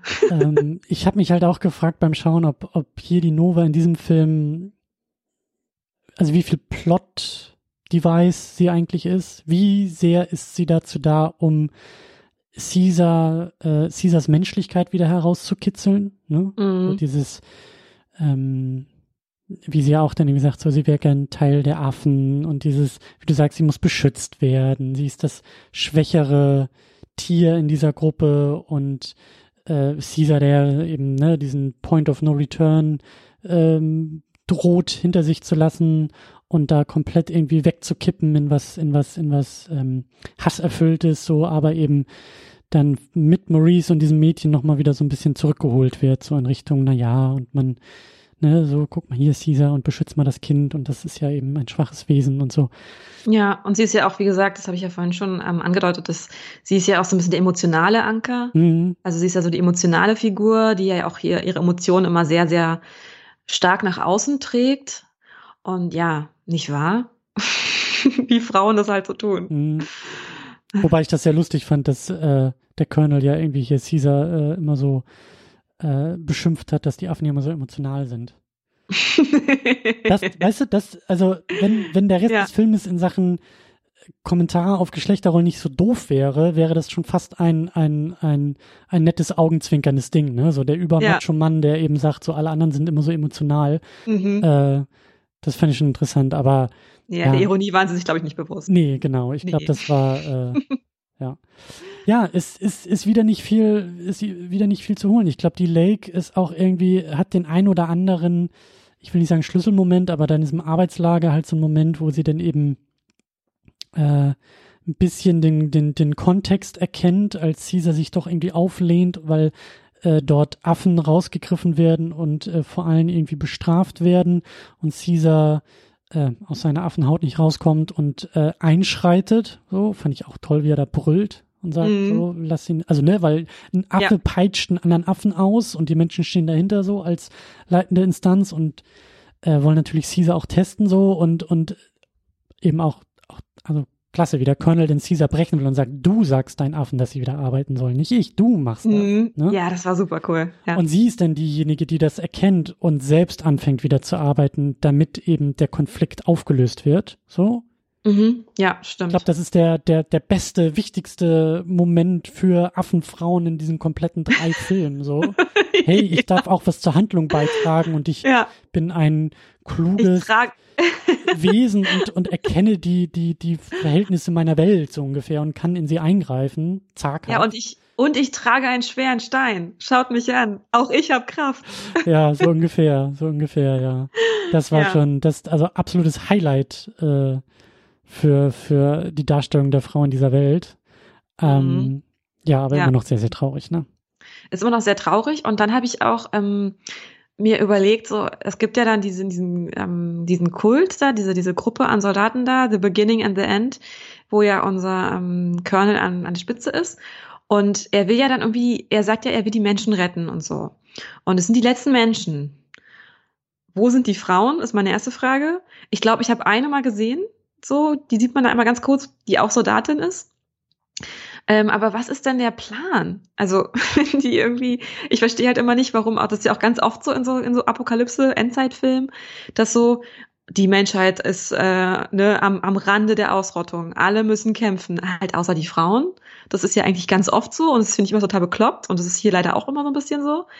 Ähm, aber dann ist ja auch die Frage, okay, sagen wir mal, der Colonel schafft das jetzt und er kann das Virus irgendwie, er kann sich irgendwie dem entziehen mit kann seinen das Virus Leuten erschießen, sagst du. Er kann das Virus erschießen, er kann das Virus mit einer Atombombe wegbomben. Genau. Ähm, hat er jetzt geschafft, cool. Ähm, und jetzt? Also und dann haben sich, sind alle homosexuell und haben sich für immer lieb und können sich aber nicht mehr vermehren, weil sie haben halt keine Frauen dabei, weil die haben sie halt zu Hause gelassen, weil die nicht kämpfen können. Also was ist denn der Plan? Also das habe ich halt zum Beispiel auch so gedacht. Also das ist ja auch irgendwie ganz oft so. Ne? Also eine, eine Gruppe wehrhafter Männer versucht, die Menschheit zu retten, aber das geht halt dummerweise nicht ohne die Frauen eigentlich. Also, aber die sind halt immer nicht da. Also das ist echt so. Ja. Und, und, lächerlich. Und ich glaube, dass halt eben, ne, in Fortführung aus der letzten Diskussion, dass die Männer hinter der Kamera genau das eben auch nicht mitgedacht haben und deshalb die Männer vor der Kamera das auch irgendwie nicht äh, in ihre ja. Pläne umsetzen konnten. So, das ist, da ja, fehlt, da ja. fehlt einfach ganz, ganz viel und ähm, ich muss da wirklich auch wieder an Mad Max zurückdenken, weil es ja eben auch so ein Film ist, der uns die Postapokalypse irgendwie zeigt, in einem anderen Setting, in einem anderen Kontext, aber also nur ein, nur ein Fitzel von den klugen Gedanken aus Mad Max hier reingestreut und wir hätten wirklich, wir hätten, wir hätten einen Diamanten, so, äh, ja. in Sachen, in Sachen Blockbuster-Kino und es fehlt einfach, es fehlt und es ist, ähm, ärgerlich. Ärgerlich und es ist auch sehr so ärgerlich. schade, weil ich, wie gesagt, in vielen anderen Stellen das Gefühl habe, einen sehr klugen Film vor mir zu haben und einen sehr mhm. klugen Blockbuster auch vor mir zu haben und auch ein, ein, ein Film, äh, sag ich ja, der, der sich, der sich schon im Drehbuch echt viel zumutet und auch abliefert. So, also die, die Kompetenz ist ja da in meinen Augen. Die Kompetenz ist da mit klugen Ideen und Elementen und eben auch mit tollen Charakterisierungen viel zu sagen und viel zu zeigen und sich mhm. einfach vor diesem Aspekt so komplett zu verschließen, ist halt so, ja, also Nee, das macht einen schon fast, wütend. Also ja, ich fast schon böswillig irgendwie, ne? Ja. Das kann schon nicht mehr inkompetent sein, weil dann, dann müsste der Rest auch irgendwie inkompetent sein. Ich weiß es nicht. Es ist ja, es scheint ja so eine, also ich habe halt das Gefühl, dadurch, dass eben genau, wie du schon sagst, der Film ja sonst sehr klug gemacht ist und an, an viele Sachen auch gedacht wird, da muss man ihm fast schon unterstellen, dass das Absicht ist dass da eben keine Frauen sind. Und das zum Beispiel auch, weiß ich nicht, warum kann denn nicht einfach einer der Berater von Caesar oder einer der Buddies, mit denen er loszieht, warum kann nicht einer von denen weiblich sein? Das macht doch überhaupt kein, also das wäre doch, es, es macht doch keinen Unterschied. Es kann doch jetzt, der könnte jetzt auch irgendwie der, der Rocket oder so oder Luca, das könnte auch weiblich, ein weiblicher Affe sein. So, das, ja, und das ist doch bescheuert. Also ich verstehe das einfach nicht. Warum nicht einfach mal irgendwelche Figuren dabei sein können, die weiblich sind? Warum kann nicht der Kölner eine Frau sein? Wäre so viel spannender gewesen. Ja. Also wäre gleich ein viel interessanter, interessanterer Film, wenn da mal eine Frau auf dem Dach steht und sich den Kopf rasiert, ja? Was soll denn das? Also, ja, ja. Oder? Komm schon. Das Weil die Synapsen explodieren gerade, so natürlich. Also das, ja. Das, also äh, absolut. Absolut. Das wäre halt irgendwie, da hätte man irgendwie dann noch mal einen anderen, ganz anderen Twist dabei und die Frauen könnten auch mal irgendwas machen. Und das, die machen halt die ganze Zeit nichts. Das ist einfach so ärgerlich.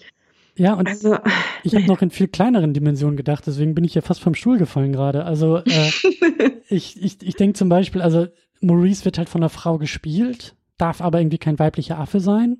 Okay, könnte also dann wieder auf einer anderen Ebene interessant sein, weil Maurice ein sehr warmer, männlicher Affe ist, was ich dann Genau, das finde ich eigentlich gut, genau, ja. Der aber, soll, so, genauso bleiben, wie er ist. Aber, aber ja, genau, aber dann so, hätte man noch ein bisschen mehr draus machen können oder das irgendwie kommentieren können oder irgendwie so, das steht jetzt irgendwie nur so da, aber das weiß ich nicht. Da hätte irgendwie, ne? Ja. Da, da wäre irgendwie noch was, noch, noch ein bisschen was gewesen. Oder dann eben zu sagen, Caesar äh, muss seinen eigenen Sohn mitnehmen auf dieser Odyssee. Also dann lass das auch die Männer unter sich aushandeln. So. Aber dann mit Babys. Ja, aber, aber, ja. aber trotzdem auch zu sagen, so, jetzt wird Caesar so ein bisschen von diesem Mädchen aufgeweicht oder wieder, wieder, wieder geöffnet emotional, wo ich mir so denke, da kommen die Klischees wieder raus, aber was ist, wenn das eben äh, die Männer unter sich ausmachen müssen? Und wenn es vielleicht auch nicht nur irgendwie der, der Babyaffe, das Babyaffe ähm, äh, gewesen wäre, sondern wenn, wenn äh, sein Nachwuchs da vielleicht irgendwie auch äh, getötet worden wäre, sondern der Erwachsene, der Bright Eyes, wenn der überlebt mhm. hätte und die beiden erwachsenen Männer, Vater und Sohn, auf so einer Odyssee sind und weißt du, Sohn sieht, wie Vater droht zu kippen und dann hast du einen Generationenkonflikt, dann hast du einen Männlichkeitskonflikt da drin, ja, dann können die das untereinander aushandeln und hätten vielleicht irgendwie in einer ähnlich emotionalen Szene wie in dem vorherigen Film einfach miteinander reden können über ihre Gefühle. Achtung, das ist sehr revolutionär, auch im Film, ja. äh, und das wäre halt ja. eine krasse Szene gewesen, wenn das irgendwo auch mit reingespielt hätte und eben nicht ein Mädchen mit traurigen Augen und ein paar Tränen im Gesicht. So. Ja, ja. Total. Auch da wieder eigentlich alles irgendwie da, aber ich sag ja, man, man, man also mit, mit, ähm, ups, das hat man übersehen, kann ich das schon fast nicht mehr rechtfertigen. Nee, einfach, nee, ähm, kann man nicht, finde ich auch. Also, weil alles andere so, so durchdacht ist und so, und so gut konstruiert ist, das eben, dass die Frauen hier gar keine Rolle spielen. Das, ich habe gesagt, ich, ich kann mir nicht vorstellen, dass da nicht mal irgendjemand gesagt hat, ähm, äh, Entschuldigung, äh, kann man da nicht, äh, hallo? Und, und es ist halt auch bezeichnend, dass, ähm, dass äh, sozusagen das schon ein radikaler Gedanke ist, zu sagen, warum machen wir denn jetzt nicht den Colonel weiblich? Oder hätte nicht auch Caesar eine Frau sein können? Wäre das nicht auch eine spannende Figur gewesen? Also einfach die gleichen Handlungen zu vollführen, die er halt die ganze Zeit macht, nur dass er halt weiblich ist. Das wäre auch eine spannende Figur gewesen. Aber das ist ja quasi schon ein revolutionärer Vorschlag, das überhaupt zu sagen. Und das ist einfach eine, das ist einfach eine Scheißsituation, dass, dass, das, dass das schon besonders ist und man das mal vorschlägt. Die ganze Rechenpower, die man in die Computeranimation von Andy Serkis Schauspiel gesteckt hat, hätte man auch in ein bisschen mehr Brainpower stecken können, um ja. beim Drehbuch den ein oder anderen wirklich heftigen Schnitzer so rauszunehmen. Ne? Das, ja. Äh, ja. Naja, also von daher, ich würde sagen, das Fazit ist äh, relativ eindeutig. Und leider, leider kann man das nicht anders sagen. Es ist mit, die Frauenrollen sind hier wirklich richtig scheiße. Und der beste Film ist immer noch der 1968er, was das angeht. Weil wir da wenigstens eine Frau haben, die was macht.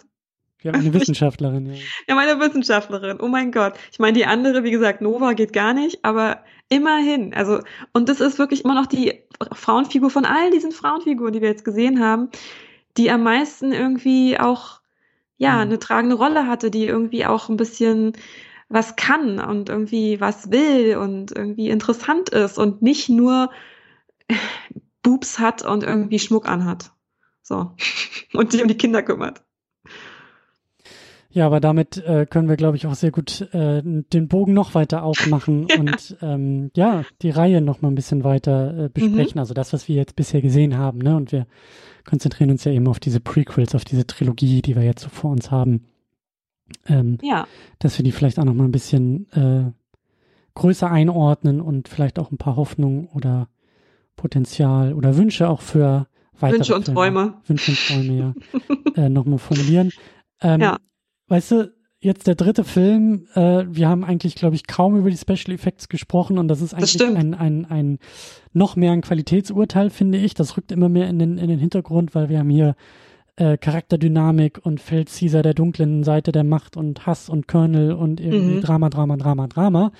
Äh, und das ist ja, also das ist wirklich bezeichnend, weil ich hatte jetzt hier ähm, finally äh, so einen Moment, der mich an James Camerons Avatar erinnert hat. Ähm, Avatar war für mich damals im Kino äh, ja ein bisschen belangloser Film, aber hängen geblieben ist die Tatsache, dass ich im Kinosessel saß und ich glaube, also ne, Film läuft und irgendwann musste ich mich mal selbst dran erinnern, dass das aus dem Computer ist, was ich da gerade sehe. Ich war so drin in der Welt der Navi und die Figuren und so und habe einfach, also die Tricktechnik war so gut, dass das komplett aus meinem Kopf verschwunden ist. Mhm. Und das ja. war das erste Mal in so einem computergetriebenen äh, Film, wo ich halt nicht irgendwie so dieses Gefühl hatte, na, guck mal, da ist der Schatten falsch und hier sind irgendwie die Augen ein bisschen komisch. Und der war, was das angeht, für mich damals im Kino zumindest perfekt.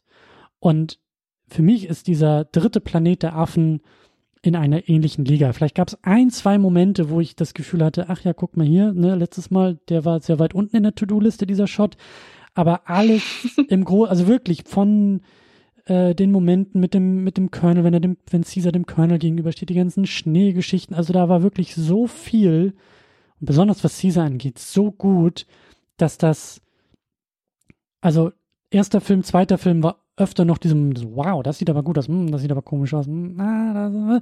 Und jetzt war das komplett weg. Ich habe diesen Film geguckt, ich habe alles geglaubt und es war einfach nicht mehr relevant und mein Auge hat einfach ähm, keinen Unterschied mehr gesehen. Ich weiß nicht, wie es dir ging.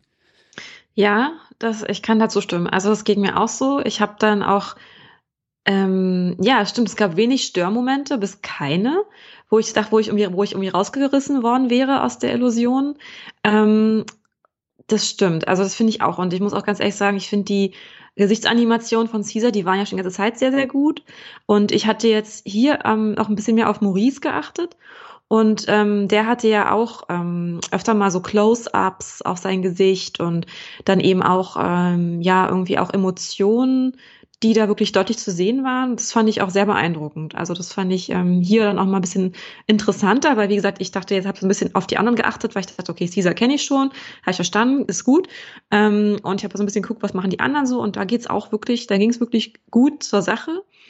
Ähm, das einzige Mal, dass ich das ein bisschen seltsam fand, aber das ist wirklich, das lag auch nicht an, der Animation, sondern einfach an dem Bild an sich, glaube ich, war, als die Affen auf den Pferden geritten sind und dann gab es irgendwie so einen Shot, wo man Maurice sehr gut gesehen hat.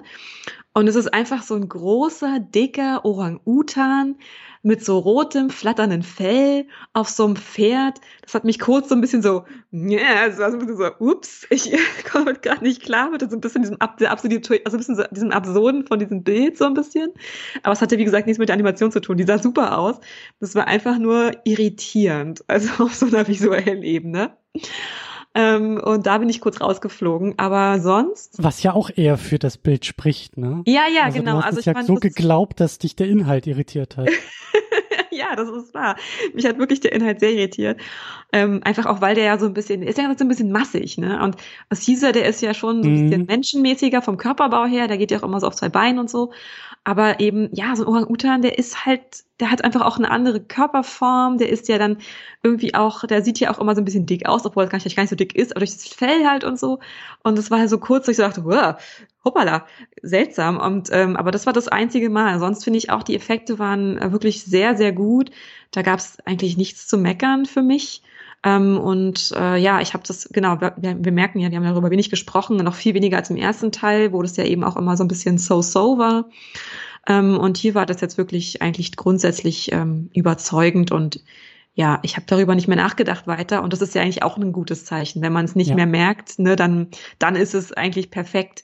Ähm, ist immer so ein bisschen schade für die ähm, für die Menschen, die diese Animation machen, weil ne, sobald es unsichtbar wird, haben sie ihren Job am besten gemacht. Ja, sobald niemand drüber redet, so, ne? Genau, sobald es niemand mehr merkt, ist eigentlich alles gut. Ähm, äh, ja, so ist das eben. Aber das ist irgendwie, ähm, ja, das fand ich auch wirklich super. Und dann auf einer ästhetischen Ebene fand ich, war der Film ähm, hatte ich das Gefühl, da waren jetzt weniger so, im zweiten Teil haben wir darüber gesprochen, dass es so öfter so richtige so Tableaus gab, so, mhm. so, so Szenen, die hätte man auch in, in, in, als Ölgemälde aufhängen können. Um, ähm, und das fand ich jetzt hier ein bisschen zurückgeschraubt. Also da gab es schon auch noch Szenen, die fand ich jetzt so visuell sehr interessant waren oder so Alleinstellungsmerkmale, ne, wo dann Caesar zum Beispiel ähm, in, der, in dieser um sich herum explodierenden Festung lang geht oder so. Aber die waren nicht mehr so, ich sag jetzt mal so in Stein gemeißelt oder so, so hervorgehoben wie im zweiten Film. Also fand ich jetzt hier nochmal so einen kleinen Unterschied. Und ähm, ich fand aber trotzdem, dass die Bilder sehr eindrucksvoll waren und sehr ja interessant und irgendwie ästhetisch ansprechend. Und ähm, was ich jetzt hier irgendwie anders und neu und besser und gut fand, äh, was ich auch, glaube ich, auch was auch wirklich, wirklich sinnvoll ist, wenn man so drei Filme macht, dass man mal irgendwann auch mal woanders hingeht. Ja, also dass man ja. irgendwie so, das gab jetzt hier nochmal wirklich neue Landschaften, ja. anderes Wetter. Ähm, ne? Also es gab ja dann wirklich so diese Strandszenen, ja, so romantisches Reiten am Strand gab's ja hier. Hat mich auch an den 68er erinnert, ne? Total, da genau. Gefehlt. So im, genau, das fand ich auch, das war eine eindeutige Parallele, mhm. so visuell. Ähm, und dann ja auch dann halt in die schneebedeckten Berge mit wirklich äh, Minenschacht und allem Schnicki-Schnacki. Also hier waren wir ja dann wirklich raus aus also Stadt gab es eigentlich gar nicht mehr, ne? Also hm, so Stimmt. so wirklich also Menschen, so, wo so wirklich so größere Menschengruppen sich ansammeln könnten, gab es eigentlich nicht mehr, außer diese außer dieser Stützpunkt, aber der war ja eindeutig militärisch, also da war jetzt von der Zivilbevölkerung eigentlich gar nichts mehr zu sehen. Das fand ich auch ganz interessant. Mhm. Und ähm, ja, und aber dann halt sozusagen eine große Vielfalt, was jetzt so ein bisschen die Natur und so die Umgebungen angeht, wo die Affen sich aufgehalten haben. Ähm, und das fand ich alles schon, ja, das war eben einfach abwechslungsreicher. Wie gesagt, glaube ich auch, dass das wichtig war. Also jetzt nochmal ein mit Dschungel und Stadt ja. wäre, glaube ich, ein bisschen langweilig gewesen. Und so hatten wir jetzt halt wirklich dieses Schneegestöber und dann natürlich auch eine perfekte Ausrede, um den Affen jetzt mal ein bisschen was anzuziehen. Ne? Darauf hatte ich ja auch so ein bisschen spekuliert, dass die irgendwann was anhaben oder ein bisschen mehr anhaben als jetzt in den ersten Filmen. Und es war ja dann auch mit Bad Ape so, dass er dann eben immer diesen, ja, erst auch so ein Mantel und dann ein Pullover und eine Mütze und alles Mögliche anhatte, eben einfach weil es kalt ist, macht ja irgendwie auch Sinn. Ähm, und das kann man dann so ein bisschen als Ausgangslage auch nehmen, dass dann die Affen vielleicht auch später noch ein bisschen mehr anhaben, wie wir dann auch später auch im 68er-Film gesehen haben und so. Ähm, also ja, so, also von der Ästhetik fand ich den Film, wie gesagt, die, die ähm, Tableaus leicht rückgeschraubt, aber sonst alles gut, stabil und ähm, die Kontraste waren natürlich auch ganz auch ganz sweet, ne? So zwischen so diesem weißen Schneelandschaft und diesen rauen Bergen und dann eben diese großen gelben, roten Explosionen dann da so drin und das Licht und so. Das war schon sehr schön. Also vor allem das Finale fand ich auch auf dem ästhetischen Level sehr ansprechend. Aber das hatten wir ja eigentlich immer. Es war ja in allen Filmen so. Und auch da macht äh, der Film und, und machen Matt Reeves und seine Leute ähm, vermeiden viele Fehler, ähm, weil es immer mhm. übersichtlich bleibt. Wir haben jetzt hier nicht irgendwie so, wir haben eigentlich immer ein gutes Gefühl, so wer steht, also für, für räumliche Relation, ne? Unten mhm. die Käfige, da sind sie eingesperrt, oben der Kernel, das ist alles, dann auch wenn es explodiert und vorne ist die Festung, da ist der Eingang, von da kommen die anderen, so dass man das alles so ein bisschen auch gut einordnen kann, fand ich. Ja, das ne? stimmt. Das ist ja dann manchmal so, dass wenn, wenn alles explodiert, dass du dann einfach gar nicht mehr weißt, wer, wo ist eigentlich oben und unten und du spürst dann ganz viel, was, wenn, wenn was schief läuft, dass du denkst, hä, war da nicht gerade eben noch woanders und wie kommt er jetzt Stimmt. so schnell hier hin? Sind die Räume nicht größer und weiter weg und oben und unten ist vertauscht und hm, alles sehr gut. Ähm, mir ist auch aufgefallen, dass, oder ich hatte den Eindruck, dass wir hier wieder mehr Verweise, mehr Easter Eggs, mehr, mehr Andeutung auf den 68er irgendwie sehen. Also da habe ich mich 100%, ja. an den, an den äh, an, den, an das erste Prequel mit, mit James Franco ein bisschen mehr erinnert, so dieses, wie gesagt, dieses Reiten auf den Pferd, die Affen reiten äh, äh, auf den Pferden dann so am Strand mit dem Sonnenuntergang so. Mhm, ja. äh, Nova ist natürlich eine Referenz auf den Film davor und dann haben wir eben auch hier äh, den, den einzigen Moment, wo Maurice redet, weil er ja, ja Nova fragt cool. ihn, ja, bin ich Affe und äh, Maurice sagt, du bist, also Nova, nimmt dieses Schild und sagt Nova und das ist wohl Original-Audio, ein bisschen verfremdet. Das ist wohl Charlton Heston, der da spricht aus dem 68er mhm. Film, der eben seiner Nova äh, den Namen äh, erklären will. Ja, ähm, fand ich, finde ich auch richtig toll. Also ich muss ganz ehrlich sagen, ich habe da, ähm, ich, ich finde es interessant, dass du jetzt meintest, dass das wie im ersten ist. Also ich fand, das war jetzt gar nicht so, also ja, dass der Name Nova ist auf jeden Fall so ein Easter Egg, aber ich fand so viele Dinge, das hat irgendwie, hat sich natürlicher angefühlt auf eine gewisse Weise.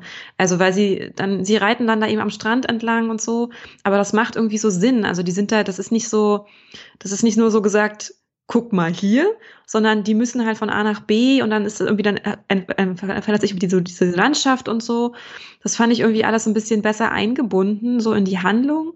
Ähm, und ich fand eben, äh, genau, es wird ja, ich fand irgendwie auch wirklich, dass einfach so eine visuell und von den Landschaften her und inhaltlich halt wirklich so eine Brücke geschlagen wird zu dem 68er Film. Also eben ja. dieses auch dann einfach zu erklären, wo kommt es eigentlich her, dass die jetzt nicht mehr, dass die Menschen nicht mehr sprechen können, dass die irgendwie auch so ein bisschen rückentwickelt sind. Das wird uns alles erklärt und irgendwie halt eingebettet in die Handlung. Ähm, und dass eben auch das, die ganze Welt irgendwie da so ein bisschen halt der Planet der Affen wird, ne, weil eben die ganz, die, alle Affen das irgendwie halt intelligent werden und so. Und dann haben wir ja eben auch den, diese ganz, ja, ganz starken visuellen ähm, Komponenten, also eben dieses, dieses eigenartige Kreuzigen, ähm, dieses an den Kreuzen festgemacht sein, was ja dann auch, mhm. als sie bei der, bei der Festung ankommen, da sehen sie ja dann da diese Kreuze, wo ja auch schon Affen dranhängen und so. Ähm, das ist ja ein eindeutiger Verweis und es ist auch genauso weird und seltsam wie bei dem alten Film. Da fand ich das nämlich auch schon ein bisschen so gedacht, so, also es ist irgendwie so auf so einer komischen Ebene, das ist so unangenehm. Ich weiß nicht, wie, ob, das, wie, ob dir das auch so ging, aber es ist irgendwie so, man sieht die so und die stehen da so in der Landschaft und dann hängen da so hm. diese Affen dran und es war so richtig so, ah, also, also auch so auf so einer, visuellen Ebene, mhm. sind so richtig so kleine, so, so Stör, so Störfaktoren, so im Bild irgendwie. Sieht sehr unangenehm aus, schmerzhaft. Ja, ja, ja, ja, ja, ja. Mhm. genau. Und dann, ähm, Genau, und dann fand ich auch als Symbol sehr interessant, dann ähm, später, als dann die Armee angreift und so, da wird ja, die hatten ja sehr, sehr präsent immer diese große amerikanische Flagge da in dem, in, auf diesem Stützpunkt, ähm, die da, auf die auch mal ansalutiert wird und so. Und die verbrennt ja dann auch sehr präsent im Bild. Also die wird dann so, geht dann so in Flammen auf. Und ich fand, das war irgendwie auch so eine Symbolik, die irgendwie ähm, auch so im ersten Teil rückgebunden werden kann. Also man sagt, okay, ähm, bei, also im 68er, da wird ja dann auch, da gibt's auch dann diese Szene, wo Charlton Heston sich kaputt lacht, als der andere ähm, Astronaut dann da diese Fahne in den Boden steckt, weil eben Stimmt. die Symbole nichts mehr, nichts mehr zählen und die ganze Weltordnung völlig anders ist. Und hier ist es auch so ein bisschen so, oder es wird so ein bisschen so angedeutet im Sinne von, okay, es gibt kein Amerika mehr. Es gibt dieses Symbol hat, das spielt keine Rolle mehr. Es hat eh seine Bedeutung verloren. Mhm. Und das fand ich äh, sehr stark. Also muss ich ganz ehrlich sagen, sehr beeindruckend. Ähm, und dann hatten sie auch noch dann später, als sie dann den, als die Affen dann eben ihre kleine Odyssee da haben und eben ihren neuen, ihre neue Heimat finden wollen, da gehen sie auch durch die, ähm, durch dieses Art Monument Valley, also durch diese ja doch sehr prägnante Landschaft mit den, diesen Felsformationen und so ein bisschen wüstenartig, ähm, die wir auch aus dem 68er Film kennen. Also ich fand, da waren sehr viele Dinge schon drin, aber auf so einer, ja, auf so einer ein bisschen, so ein bisschen unterschwelligeren Ebene irgendwie und ähm, eben um das sozusagen, um diese Brücke zu schlagen, um zu dem 68er, der ja sozusagen ähm, zeitlich innerhalb des Universums ja erst danach kommt. Mhm. Und das fand ich äh, ja wirklich, wirklich gut gemacht.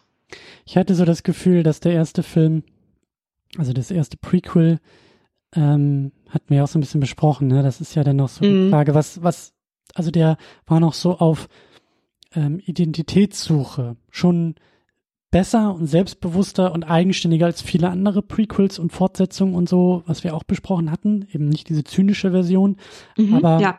schon noch so ein bisschen mit klarer, mit klarem Wissen, wo man herkommt und auch mit mehr Fanservice und nicht irgendwie billige Nostalgie, jokey jokey, sondern mhm. das war ja alles im Rahmen und nett, aber schon mit so einem, das vielleicht auch das müssen wir irgendwie mitnehmen. So, das, das, das, das gehört noch irgendwie dazu.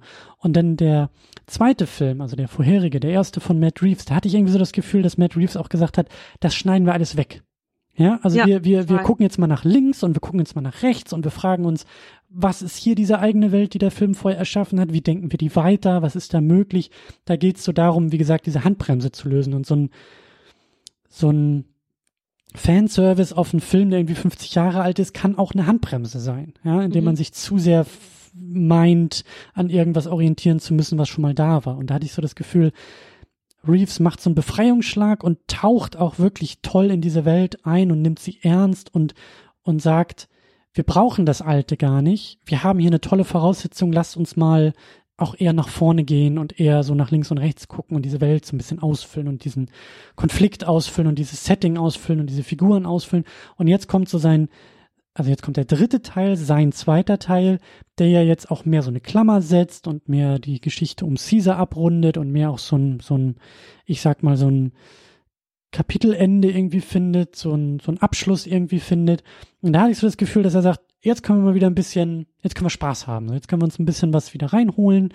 Und äh, ich mag noch nicht mal das Wort Fanservice benutzen, aber ist ja auch irgendwie nett, ähm, das Kind Nova zu nennen. So, das funktioniert ja. Das funktioniert, wenn du den 68er nicht gesehen hast, funktioniert es komplett und du hast, glaube ich, nicht einmal das Gefühl, dass es da irgendwas ist, also irgendwas gibt, was du gerade nicht verstehst, weil du den mhm. Kontext nicht hast, sondern das ist in sich konsequent und logisch und ja, wir haben jetzt so dieses Virus, das mutiert und den Menschen die, die Sprache nimmt und sie so ein bisschen ähm, äh, in ihrer Entwicklung einschränkt.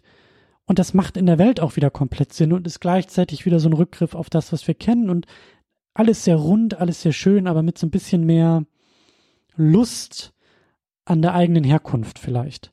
So. Ja, ich habe so, ich hatte das Gefühl, dass irgendwie, ähm, und das ist vielleicht auch der Verdienst von Matt Reeves, dass ähm, er hat es so ein bisschen so, als, als hätte so die Filmcrew so die Essenz irgendwie erkannt von dem, von dem 68er Film. So ein bisschen das, die, das, die Ästhetik und was sind eigentlich die grundsätzlichen Themen? Also eben, wie gesagt, auch das, dieses Symbol, diese Symbole spielen keine Rolle mehr und die Welt kommt jetzt zu einem neuen Kapitel und so. Und eben auch dann einfach diese Landschaften nochmal zu benutzen.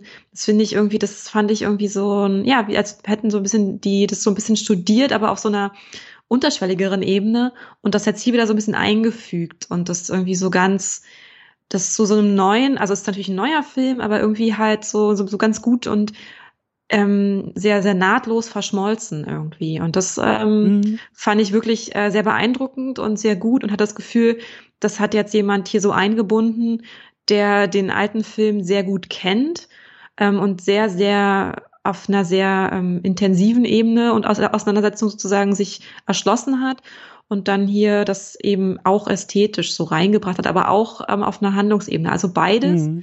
Aber du hast schon recht, wenn man den alten Film nicht kennt, dann macht der Film hier trotzdem wunderbar, also alles Sinn, ist alles gut. Ähm, aber wenn man den Film kennt und so wie wir beide ja jetzt auch so richtig drin steckt, bis über beide Ohren in den ganzen, in den ganzen Universum, dann ist das irgendwie so ein, das ist irgendwie so ein großes leuchtendes Signal, das sagt, guck mal, ich habe den, ich habe das verstanden und ich kann jetzt hier den den Bogen spannen zu zu dem alten Film und ich kann jetzt auch sagen, der wird jetzt irgendwann sozusagen hier wird das wird wird irgendwann, irgendwann dieser Welt auch passieren. Und das finde ich irgendwie sehr gut. Also es hat mir wirklich gut gefallen. Und das fand ich irgendwie so eine Hommage auf so, einem, auf so einem Level, das, das spricht mich einfach viel mehr an, als jetzt so als so kleines Easter Egg sozusagen. Ja. Und auch im Kontext vom zweiten Prequel, ne? Also nach ähm, Genau, es war so eine Emanzipation eigentlich, ne, dann davon auch so ein bisschen der zweite. Genau, und der zweite ja. hatte ich auch irgendwie das Gefühl, wäre ein schlechter Abschluss für die Prequel-Reihe gewesen.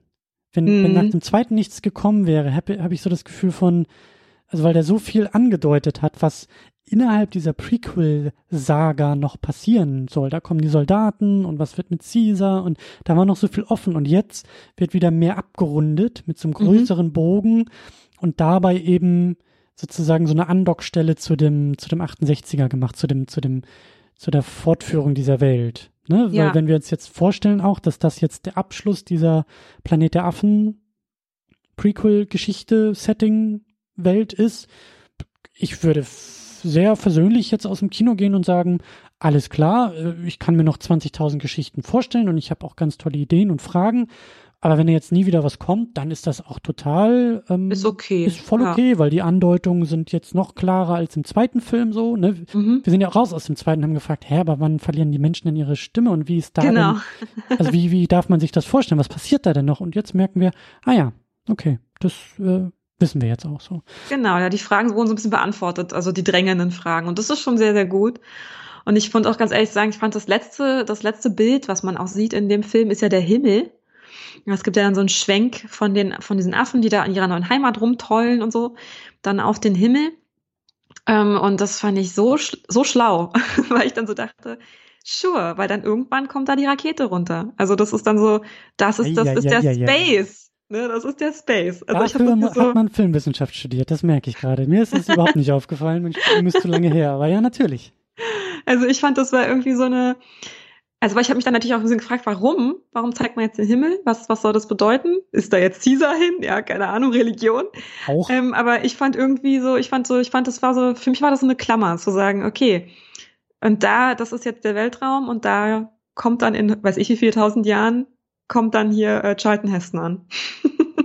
Oben ohne mit Zigarette im Mundwinkel. Genau.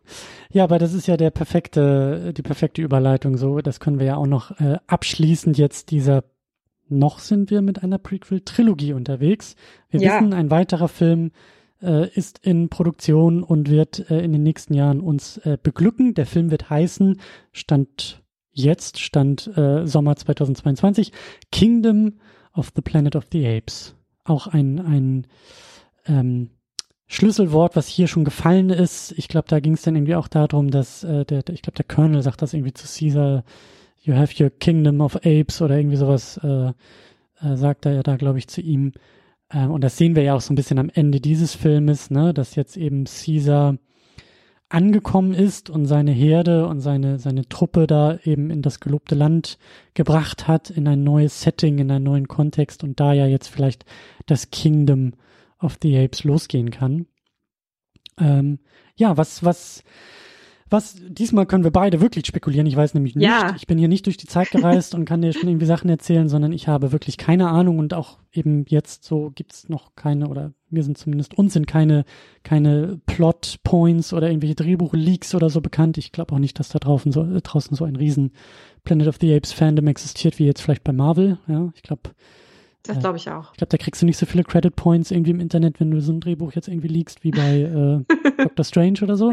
Ja, wahrscheinlich. Ähm, aber was, was könnte es jetzt werden? Was, was wünschen wir uns? Wollen wir überhaupt noch einen weiteren Film haben? Wollen wir nicht lieber mal einen Schluss haben? Haben wir noch Fragen? Haben wir Vorstellungen, Wünsche, Träume? Äh, was fällt dir dazu ein? Ja, die Frage ist natürlich, die du gestellt hast, äh, ob wir überhaupt noch einen Film wollen. Das ist eine. Ich würde, also ich würde sagen, ich bin eigentlich glücklich. Also ich bin zufrieden. Ich finde, diese Trilogie war wirklich toll und ähm, der Abschluss ist sehr gelungen. Äh, und ich, ich frage mich dann sozusagen auch dann direkt, jetzt ein neuer Film, ähm, der hätte ja dann kein Caesar. Und Caesar ist ja das, was sozusagen wir beide ja auch, glaube ich, so ein bisschen als den großen Halt in, diesen, in dieser Trilogie verstanden haben und eben auch als den Anknüpfpunkt und ja irgendwie auch die interessanteste Figur. Ähm, und das ist ja irgendwie auch die Figur, die alles trägt. Und der ist jetzt nicht mehr da. Und dann ist ein bisschen die Frage, okay, das ist ein riesengroßes Loch. Wie füllen wir das jetzt? Also das find, würde ich, wenn ich jetzt dieses, dieses Drehbuch schreiben müsste, würde ich denken, oh Gott, was mache ich damit jetzt? Ähm, und dann gibt es natürlich die Möglichkeit zu sagen, okay, wir springen jetzt einfach noch mal ein bisschen in der Zeit und lassen einfach das alles hinter uns, relativ doll und ähm, machen was völlig Neues. Ich denke, das wäre wahrscheinlich die beste Idee, ähm, um das so ein bisschen auch, ja, um das so hinter, hinter sich zu lassen, diese Trilogie, die wir jetzt gesehen haben und auch zu sagen, ich kann jetzt einfach was Neues machen in diesem Universum. Aber ich kann da irgendwie mich ein bisschen austoben, weil ich glaube halt, da jetzt direkt anzuknüpfen, ist, glaube ich, super schwer. Geht bestimmt auch, aber mir würde es, glaube ich, sehr schwer fallen, mir was auszudenken. Und ähm, was ich mir wünschen würde, Hoffnungen und Träume. Ähm, also ich glaube, was die Fragen, die ich jetzt noch habe oder ähm, die ähm, ich gerne, was ich gerne noch sehen würde, wäre, dass diese Affengesellschaft, wie die sich weiterentwickelt. Ich finde da sozusagen diese Grundsteine, die schon gelegt wurden, super spannend eben so zu lernen, okay, wie geht Geschichtsschreibung, ähm, wie, wie erzählen wir unsere Geschichten, wie können wir das auch weitertragen. Das wird ja auch ein bisschen in Aussicht gestellt beim, bei dem Film jetzt, als Maurice dann eben zum sterbenden Caesar so sagt, dein, dein Sohn wird wissen, wer du warst und was du getan hast. Und ähm, ne, das, das deutet quasi ja schon so ein bisschen an, ich werde mich damit beschäftigen und ich kann ihm das erzählen oder vielleicht auch, wie gesagt, das in irgendeiner Form konservieren und, und festhalten, so. Ähm, und sozusagen diese Mediengeschichte, die die Affen da jetzt noch machen, fände ich also persönlich super spannend. Ähm, und dann eben auch, dass dieses, ähm, ne, die Religion kommt dann irgendwie ins Spiel. Und was ja auch angedeutet wird, die ganze Zeit eigentlich schon, und was aber nie wirklich ausgesprochen wird, ist eben dieser Kampf unter den Affen, unter den verschiedenen Affen, also die Orang-Utans als die Gelehrten, die Gorillas als die, als die Security Dudes, die halt, ne, Muskel, aber kein Hirn und so, also eben diese, diese Trennung der verschiedenen Affengruppen. Und ähm, das könnte, glaube ich, das könnte, würde ich als, An als Anknüpfpunkt nehmen, um eine Geschichte zu erzählen über Rassismus, über Diskriminierung und ähm, wie das sozusagen hier ausgetragen werden könnte diese, diese Gruppenunterschiede, weil ja auch im 68er Film irgendwas über so ein Kastensystem irgendwie gesagt wurde. Das fand ich halt super spannend. Ähm, und ja, und dann, was ich mir natürlich wünschen würde, ganz doll, wäre eine coole Frauenfigur. das ist das, was ich unbedingt will. Also ich, das ist einfach so scheiße, dass das hier nicht passiert und nicht, dass die nicht gut sind. Also das wäre was, was ich ja wirklich gerne sehen würde in diesem Universum. Da kann man sogar noch einen drauflegen. Also ich, äh, also ich unterschreibe alles, was du gerade gesagt hast, so und äh, hab dir so ganz äh, gespannt gelauscht und würde sagen, nicht nur eine coole Frauenfigur, sondern also es wäre auch cool, das jetzt zentraler auch inhaltlich irgendwie zu verhandeln. Also irgendwie auch sozusagen, hey, in dieser Affengesellschaft, also auch so eine Emanzipationsgeschichte der Affenfrau irgendwie so ein bisschen zu erzählen, ne? Und zu sagen, mhm ähm, also ich sehe das, ich sehe das, also der Titel, ne, so das macht ja auch was mit mir Kingdom. Das ist ja vielleicht auch irgendwie etwas Vererbtes, also vielleicht doch irgendwie Nachfahren von Caesar. Ich weiß nicht, ob ich jetzt die Geschichte direkt mit dem Sohn sehen müsste, weil eigentlich hätte ich eher Bock, dass wir so ein paar Generationen mal springen. Ja, mm, dass ja, Caesar auch, auch irgendwie so eine Legende ist und vielleicht, wie du sagst, auch so dieses, dieser, dieser Umgang mit, mit Sagen und Legenden und auch so eine gewisse medienkritische Auseinandersetzung und, und äh, Symbol, was wird mit einem Symbol, was ist, wenn das Symbol nicht mehr da ist und vielleicht auch von Interessengruppen benutzt wird, um eigene Dinge zu verhandeln. Caesar hätte ja niemals jenes und äh, anderes getan und Caesar würde auf jeden Fall auf unserer Seite stehen und deshalb sind wir die gerechten Affen, weil wir irgendwie an die richtigen Worte Caesars glauben und die anderen Affen, das sind ja die, das sind ja die falschen, die falschen Gläubigen, die sich da in äh, Dinge verrennen und so, da kann man ja auch schon ganz tolle Konflikte irgendwie aufmachen.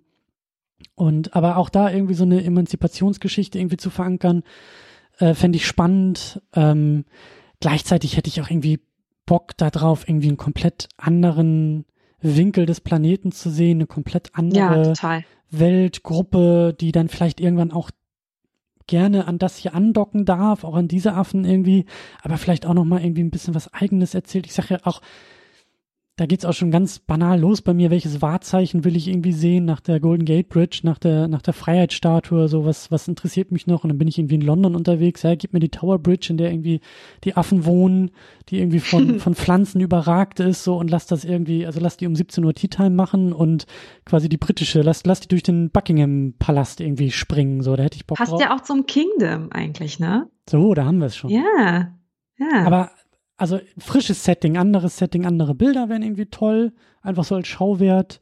Ähm, und wenn es auch nur eine Montage am Anfang ist, so wäre ich auch irgendwie mit glücklich in den ersten fünf Minuten. Aber gib mir da ein bisschen was. Ähm, irgendwie, irgendwie bin ich so zwiegespalten. So will ich irgendwie 500 Jahre oder 1000 Jahre in der Zukunft was sehen oder will ich doch noch ein bisschen wissen, wie es mit Caesar weitergeht und was macht Maurice? Ist er jetzt so der der Hüter der Legende, äh, ne, der Hüter des des Wissens, weil er war ja dabei. So, das wäre auch noch spannend, mhm. vielleicht auch mit ihm zu sehen, wie diese Legende auch, ja, sich verselbstständigt, so, und dass die Wahrheit nachher auch gar nicht mehr relevant ist, so.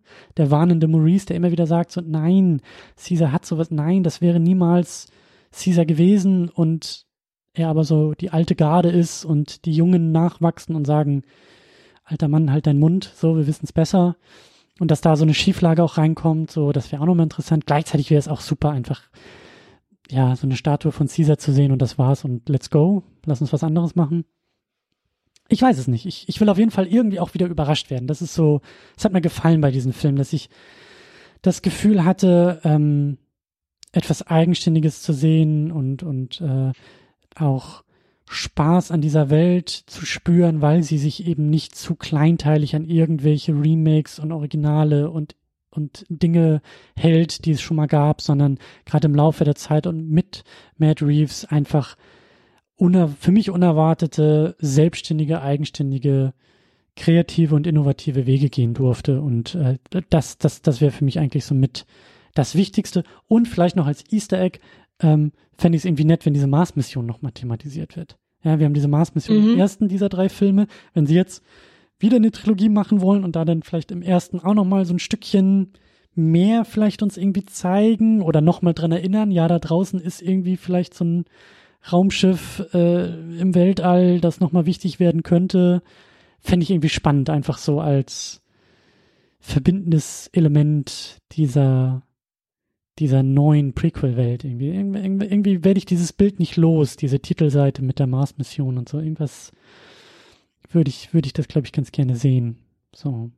Hm, ich weiß ja, nicht, wie und wie doll und wie dick aufgetragen und wie viel Augenzwinkern ich ertragen kann, aber auch da überrascht mich. Ich möchte überrascht werden.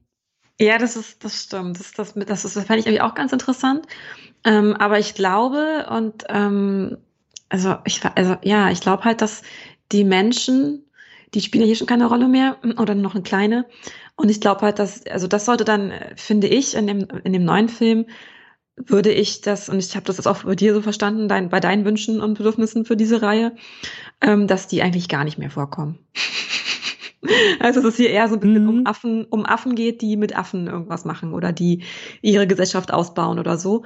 Äh, klar gibt's dann da die Menschen und die sind da irgendwie dann vielleicht, weiß ich nicht, Haustier oder äh. Nutztier oder was auch immer. Also die sind ja irgendwie auch noch da, ähm, aber die haben hier, glaube ich, also würde ich sagen, keine ja, keine, keine Rolle mehr, in der die irgendwie mitentscheiden oder irgendwas können, weil ja, die sind jetzt eben alle irgendwie stumm und nicht mehr so schlau.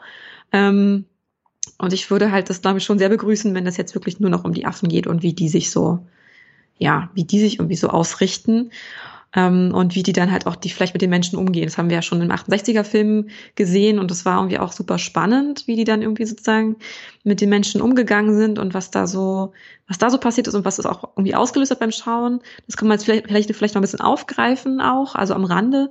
Aber so insgesamt würde ich schon, glaube ich, eher bei den Affen bleiben. Wäre, glaube ich, sinnvoller. Ja, geht mir irgendwie ähnlich. Ich kann mir da kaum, kaum noch, also auch da überrascht mich, aber ich wüsste jetzt nicht, was die Menschen, welche Rolle die Menschen da noch irgendwie ähm, sinnvoll spielen könnten. So. Ja, also halt, wir haben das ja auch jetzt alles schon ein bisschen gesehen, ne? Also haben wir jetzt dann vielleicht noch mal einen Mensch, der ist irgendwie mutiert oder so und ist dann doch wieder schlau, aber das, ja, pff, kennen wir schon so ein bisschen von Charlton Heston. Also es ist so ein bisschen, mhm.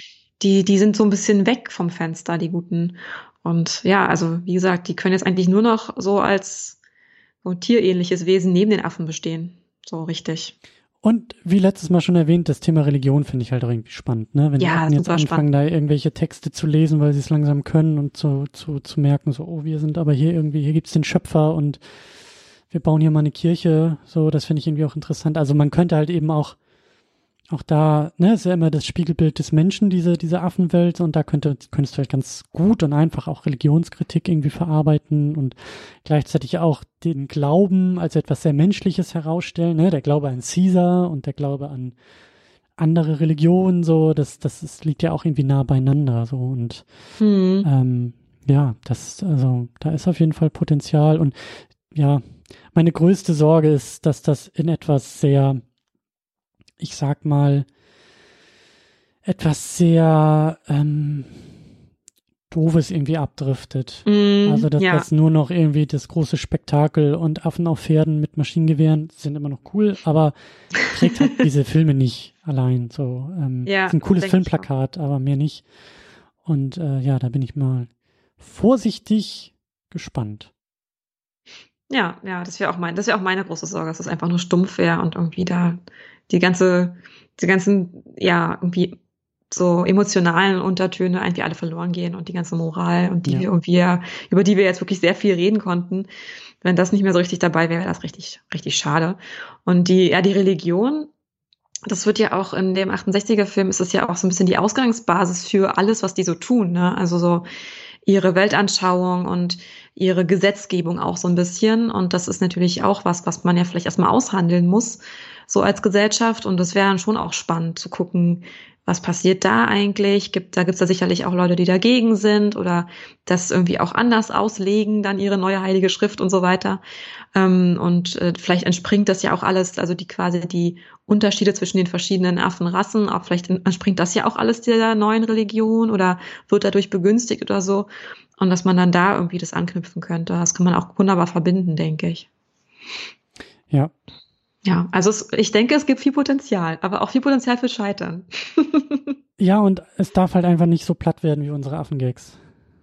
Hallo? Ich muss ja wohl sehr bitten. das war die vorsichtige Frage, ob du noch welche auf Lager hast. ja, das habe ich in der Tat. Ich heb mir den ganz bis zum Schluss auf. Okay.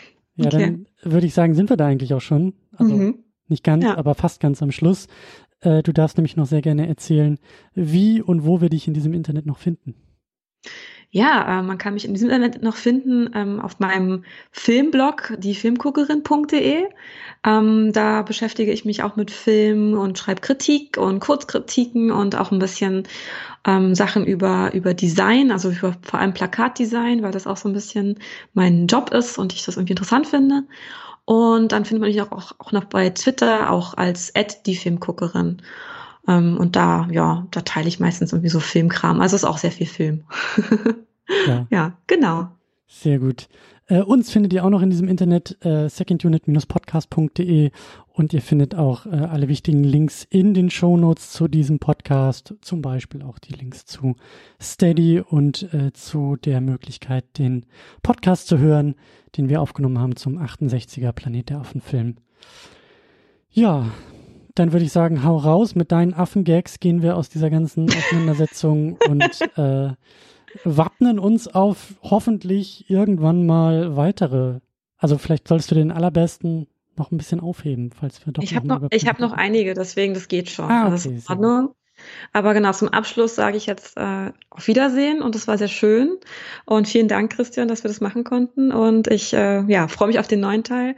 Aber jetzt erstmal würde ich sagen, Klappe zu, Affe tot. Tschüss. Ciao.